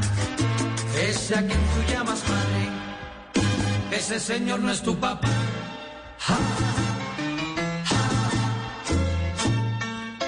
Ja, ja, ja, sí. Imagine que ese que llamas padre no es tu papá. María Teresa y Danilo, Danilo, un clásico de la salsa, suena esta noche en Bla Bla Blue 1246. Óiganme, sigue sonando mucho el triunfo de Argentina en la Copa América sobre la selección de Brasil. Pues es la oportunidad, fue la oportunidad para que Leonel Messi se coronara por fin campeón eh, de algo con la camiseta argentina. Ya lo había sido y ha levantado muchas copas y le ve muy bien en los clubes donde ha estado, porque siempre, desde niño, desde que lo descubrieron que era un genio para el fútbol, pues siempre, siempre, siempre fue un gran, gran, gran jugador, pero nunca había logrado tener la camiseta que dijera AFA, Asociación de Fútbol Argentina, eh, la camiseta de la Selección Colombia y lograr pues, un campeonato. Pues lo logró, logró ser campeón por fin de la Copa América. Yo creo que medio mundo estaba esperando eso. Salían eh, videos de hinchas en la India. Hágame el favor, en la India celebrando con banderas de Argentina. Y uno "Pues, esto es-", porque por lo menos uno dice, bueno, aquí celebramos lo que sea o somos hinchas, pero es que Argentina está a seis horas, acá uno coge un avión desde Colombia hasta Argentina y seis horas de vuelo, hablamos el mismo idioma, eh, conocemos muchas costumbres, conocemos los artistas, hay muchos argentinos que viven acá, pues, es, relativamente como el mismo combo. pero uno lo que ve en la India, o sea, es im- imposible. Pues la Asociación de Fútbol Argentino, la AFA, le hizo un comercial de televisión bellísimo a Lionel Messi y quiero que ustedes lo escuchen y tienes imágenes muy muy bonitas que además las invi- eh, los invito a todos los oyentes que me sigan en mi cuenta de Instagram arroba entre el Quintero en Instagram y en Twitter. Esos son mis nicks o mis apodos en las redes sociales. Arroba entre, que termina en E, el Quintero. Como cuando uno dice, algo se nos quedó entre el tintero. Bueno, pues entonces haga de cuenta que cambian el Quintero y el tintero, los mezclan. Entonces, entre el Quintero en mi cuenta de Instagram, ahí van a poder ver el video que los quiero poner en este momento.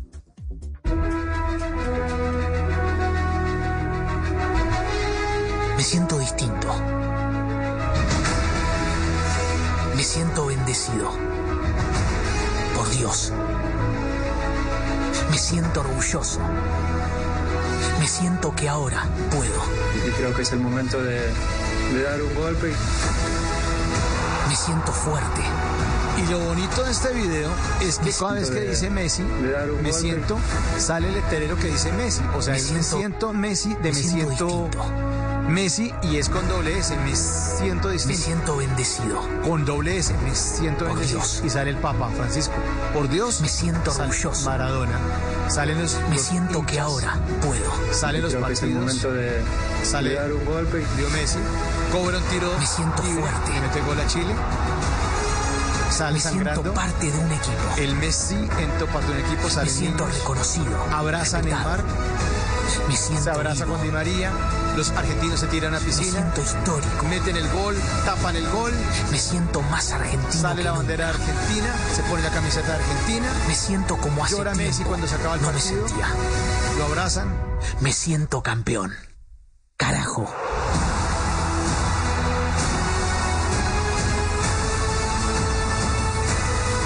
sale toda Argentina celebrando en el obelisco en Buenos Aires. Gracias, Lío, por hacernos sentir lo que necesitábamos sentir los argentinos. Y sale el logo de la AFA, Asociación de Fútbol Argentino, pero ellos la firman como amantes del fútbol argentino. Una belleza de comercial de televisión que merece un aplauso por la creatividad argentina.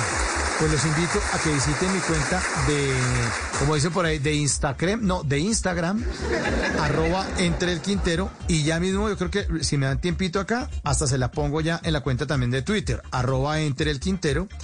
Aquí está el video, dura 1.15. Ah, pero momenticos, a ver si, voy a ver si sale completito. Listo, voy a poner ahí. Le voy a poner numeral bla bla blue para que lo puedan eh, también.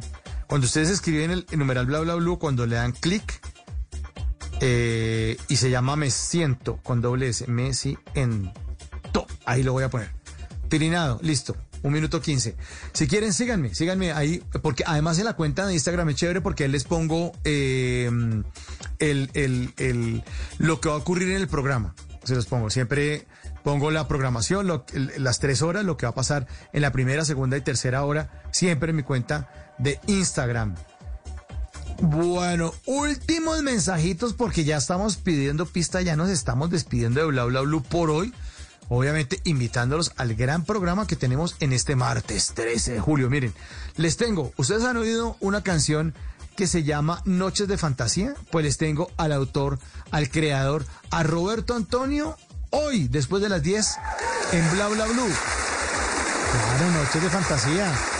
El de Marejada, que cantaba Marejada, sí, buena canción, mi cocha pechocha que cantó con los melódicos, cantó ya pasó por aquí Roberto Antonio, creador de, además porque tipo también canta salsa, reggaetón, bachata, y la canción de ¿Quién sino yo? es buenísima, cuántos merengazos nos metimos, está Roberto Antonio, y como es martes 13, pues les tengo a nuestro queridísimo Esteban Cruz, nuestro periodista de misterio, porque nos va a hablar sobre el martes 13 y otros números que tanto nos inquietan. Entonces vamos a estar con nuestro querido antropólogo, investigador, escritor y periodista de misterio, Esteban Cruz, hablando de ese tema. Últimos mensajitos pidiendo pista, pidiendo pista, porque ya vamos llegando al final de Bla Bla Blue.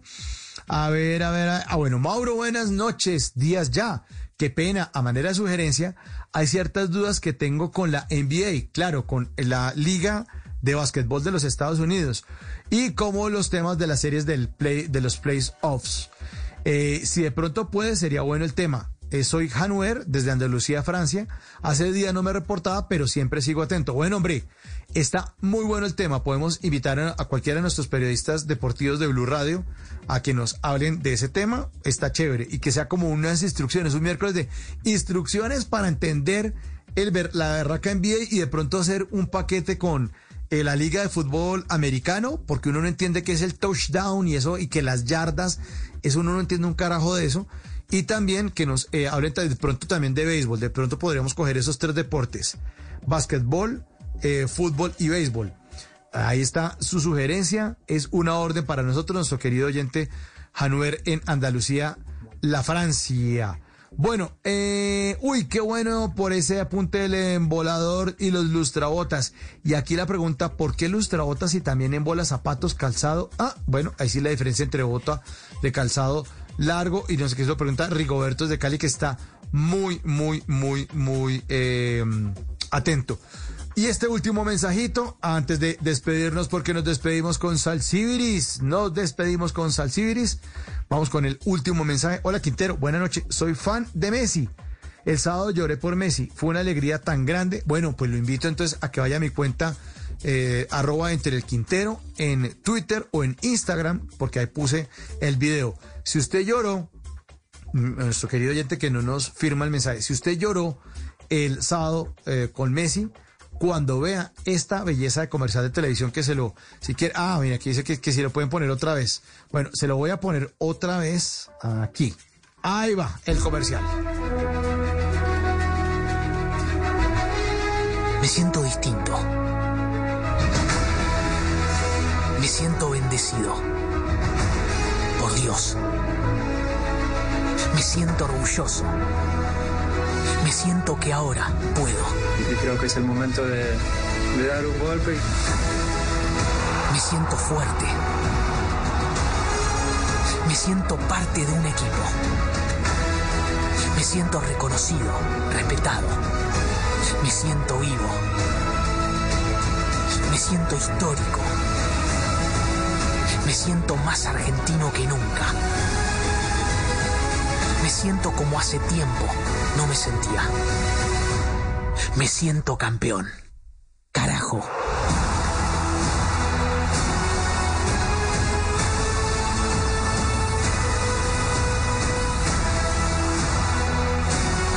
Gracias, Lío, por hacernos sentir lo que necesitábamos sentir los argentinos.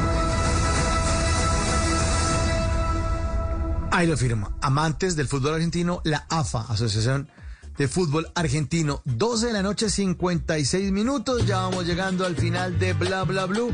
Y siempre despedimos con Salsibilis, que es una buena canción de los satélites. Pensando en ti, suena en Bla Bla Blue.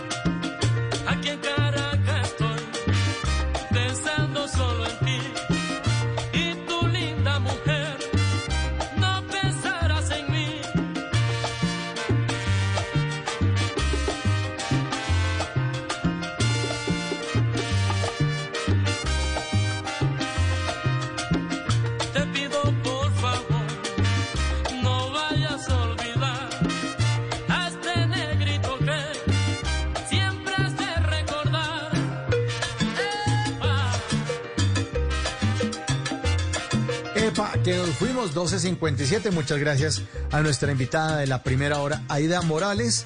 A nuestro invitado Historias que Merecen Ser Contadas, Cristian Arango. A nuestros oyentes, don Roberto Rivera, nuestro contratenor. Y a nuestra querida María Teresa Nieto, que nos dio las pistas y nos informó y nos contó acerca de por qué se le llamaba embolador eh, a los emboladores. Gracias a todos, gracias a nuestro control master, el Cachacomán. Sí, ahí está Andrés Bernal. En el control master, no sé, las mujeres se derriten por ahí. Y al lado de él está nuestro querido Diego Garibay, el productor que hace que todo este programa salga posible. Y con Diego ya tomamos nota, pues, para hacer los programas que nos sugieren nuestros queridos oyentes, porque los temas están muy chéveres. Recuerda que aquí hablamos todos y hablamos de todo. Mi nombre es Mauricio Quintero. Ya viene Javier Segura con voces y sonidos, la actualización de las noticias más importantes de Colombia y el mundo. Y a ustedes los esperamos, como siempre, después de las 10 de la noche en Bla Bla Blue. Conversaciones para gente despierta. Hasta entonces y chao.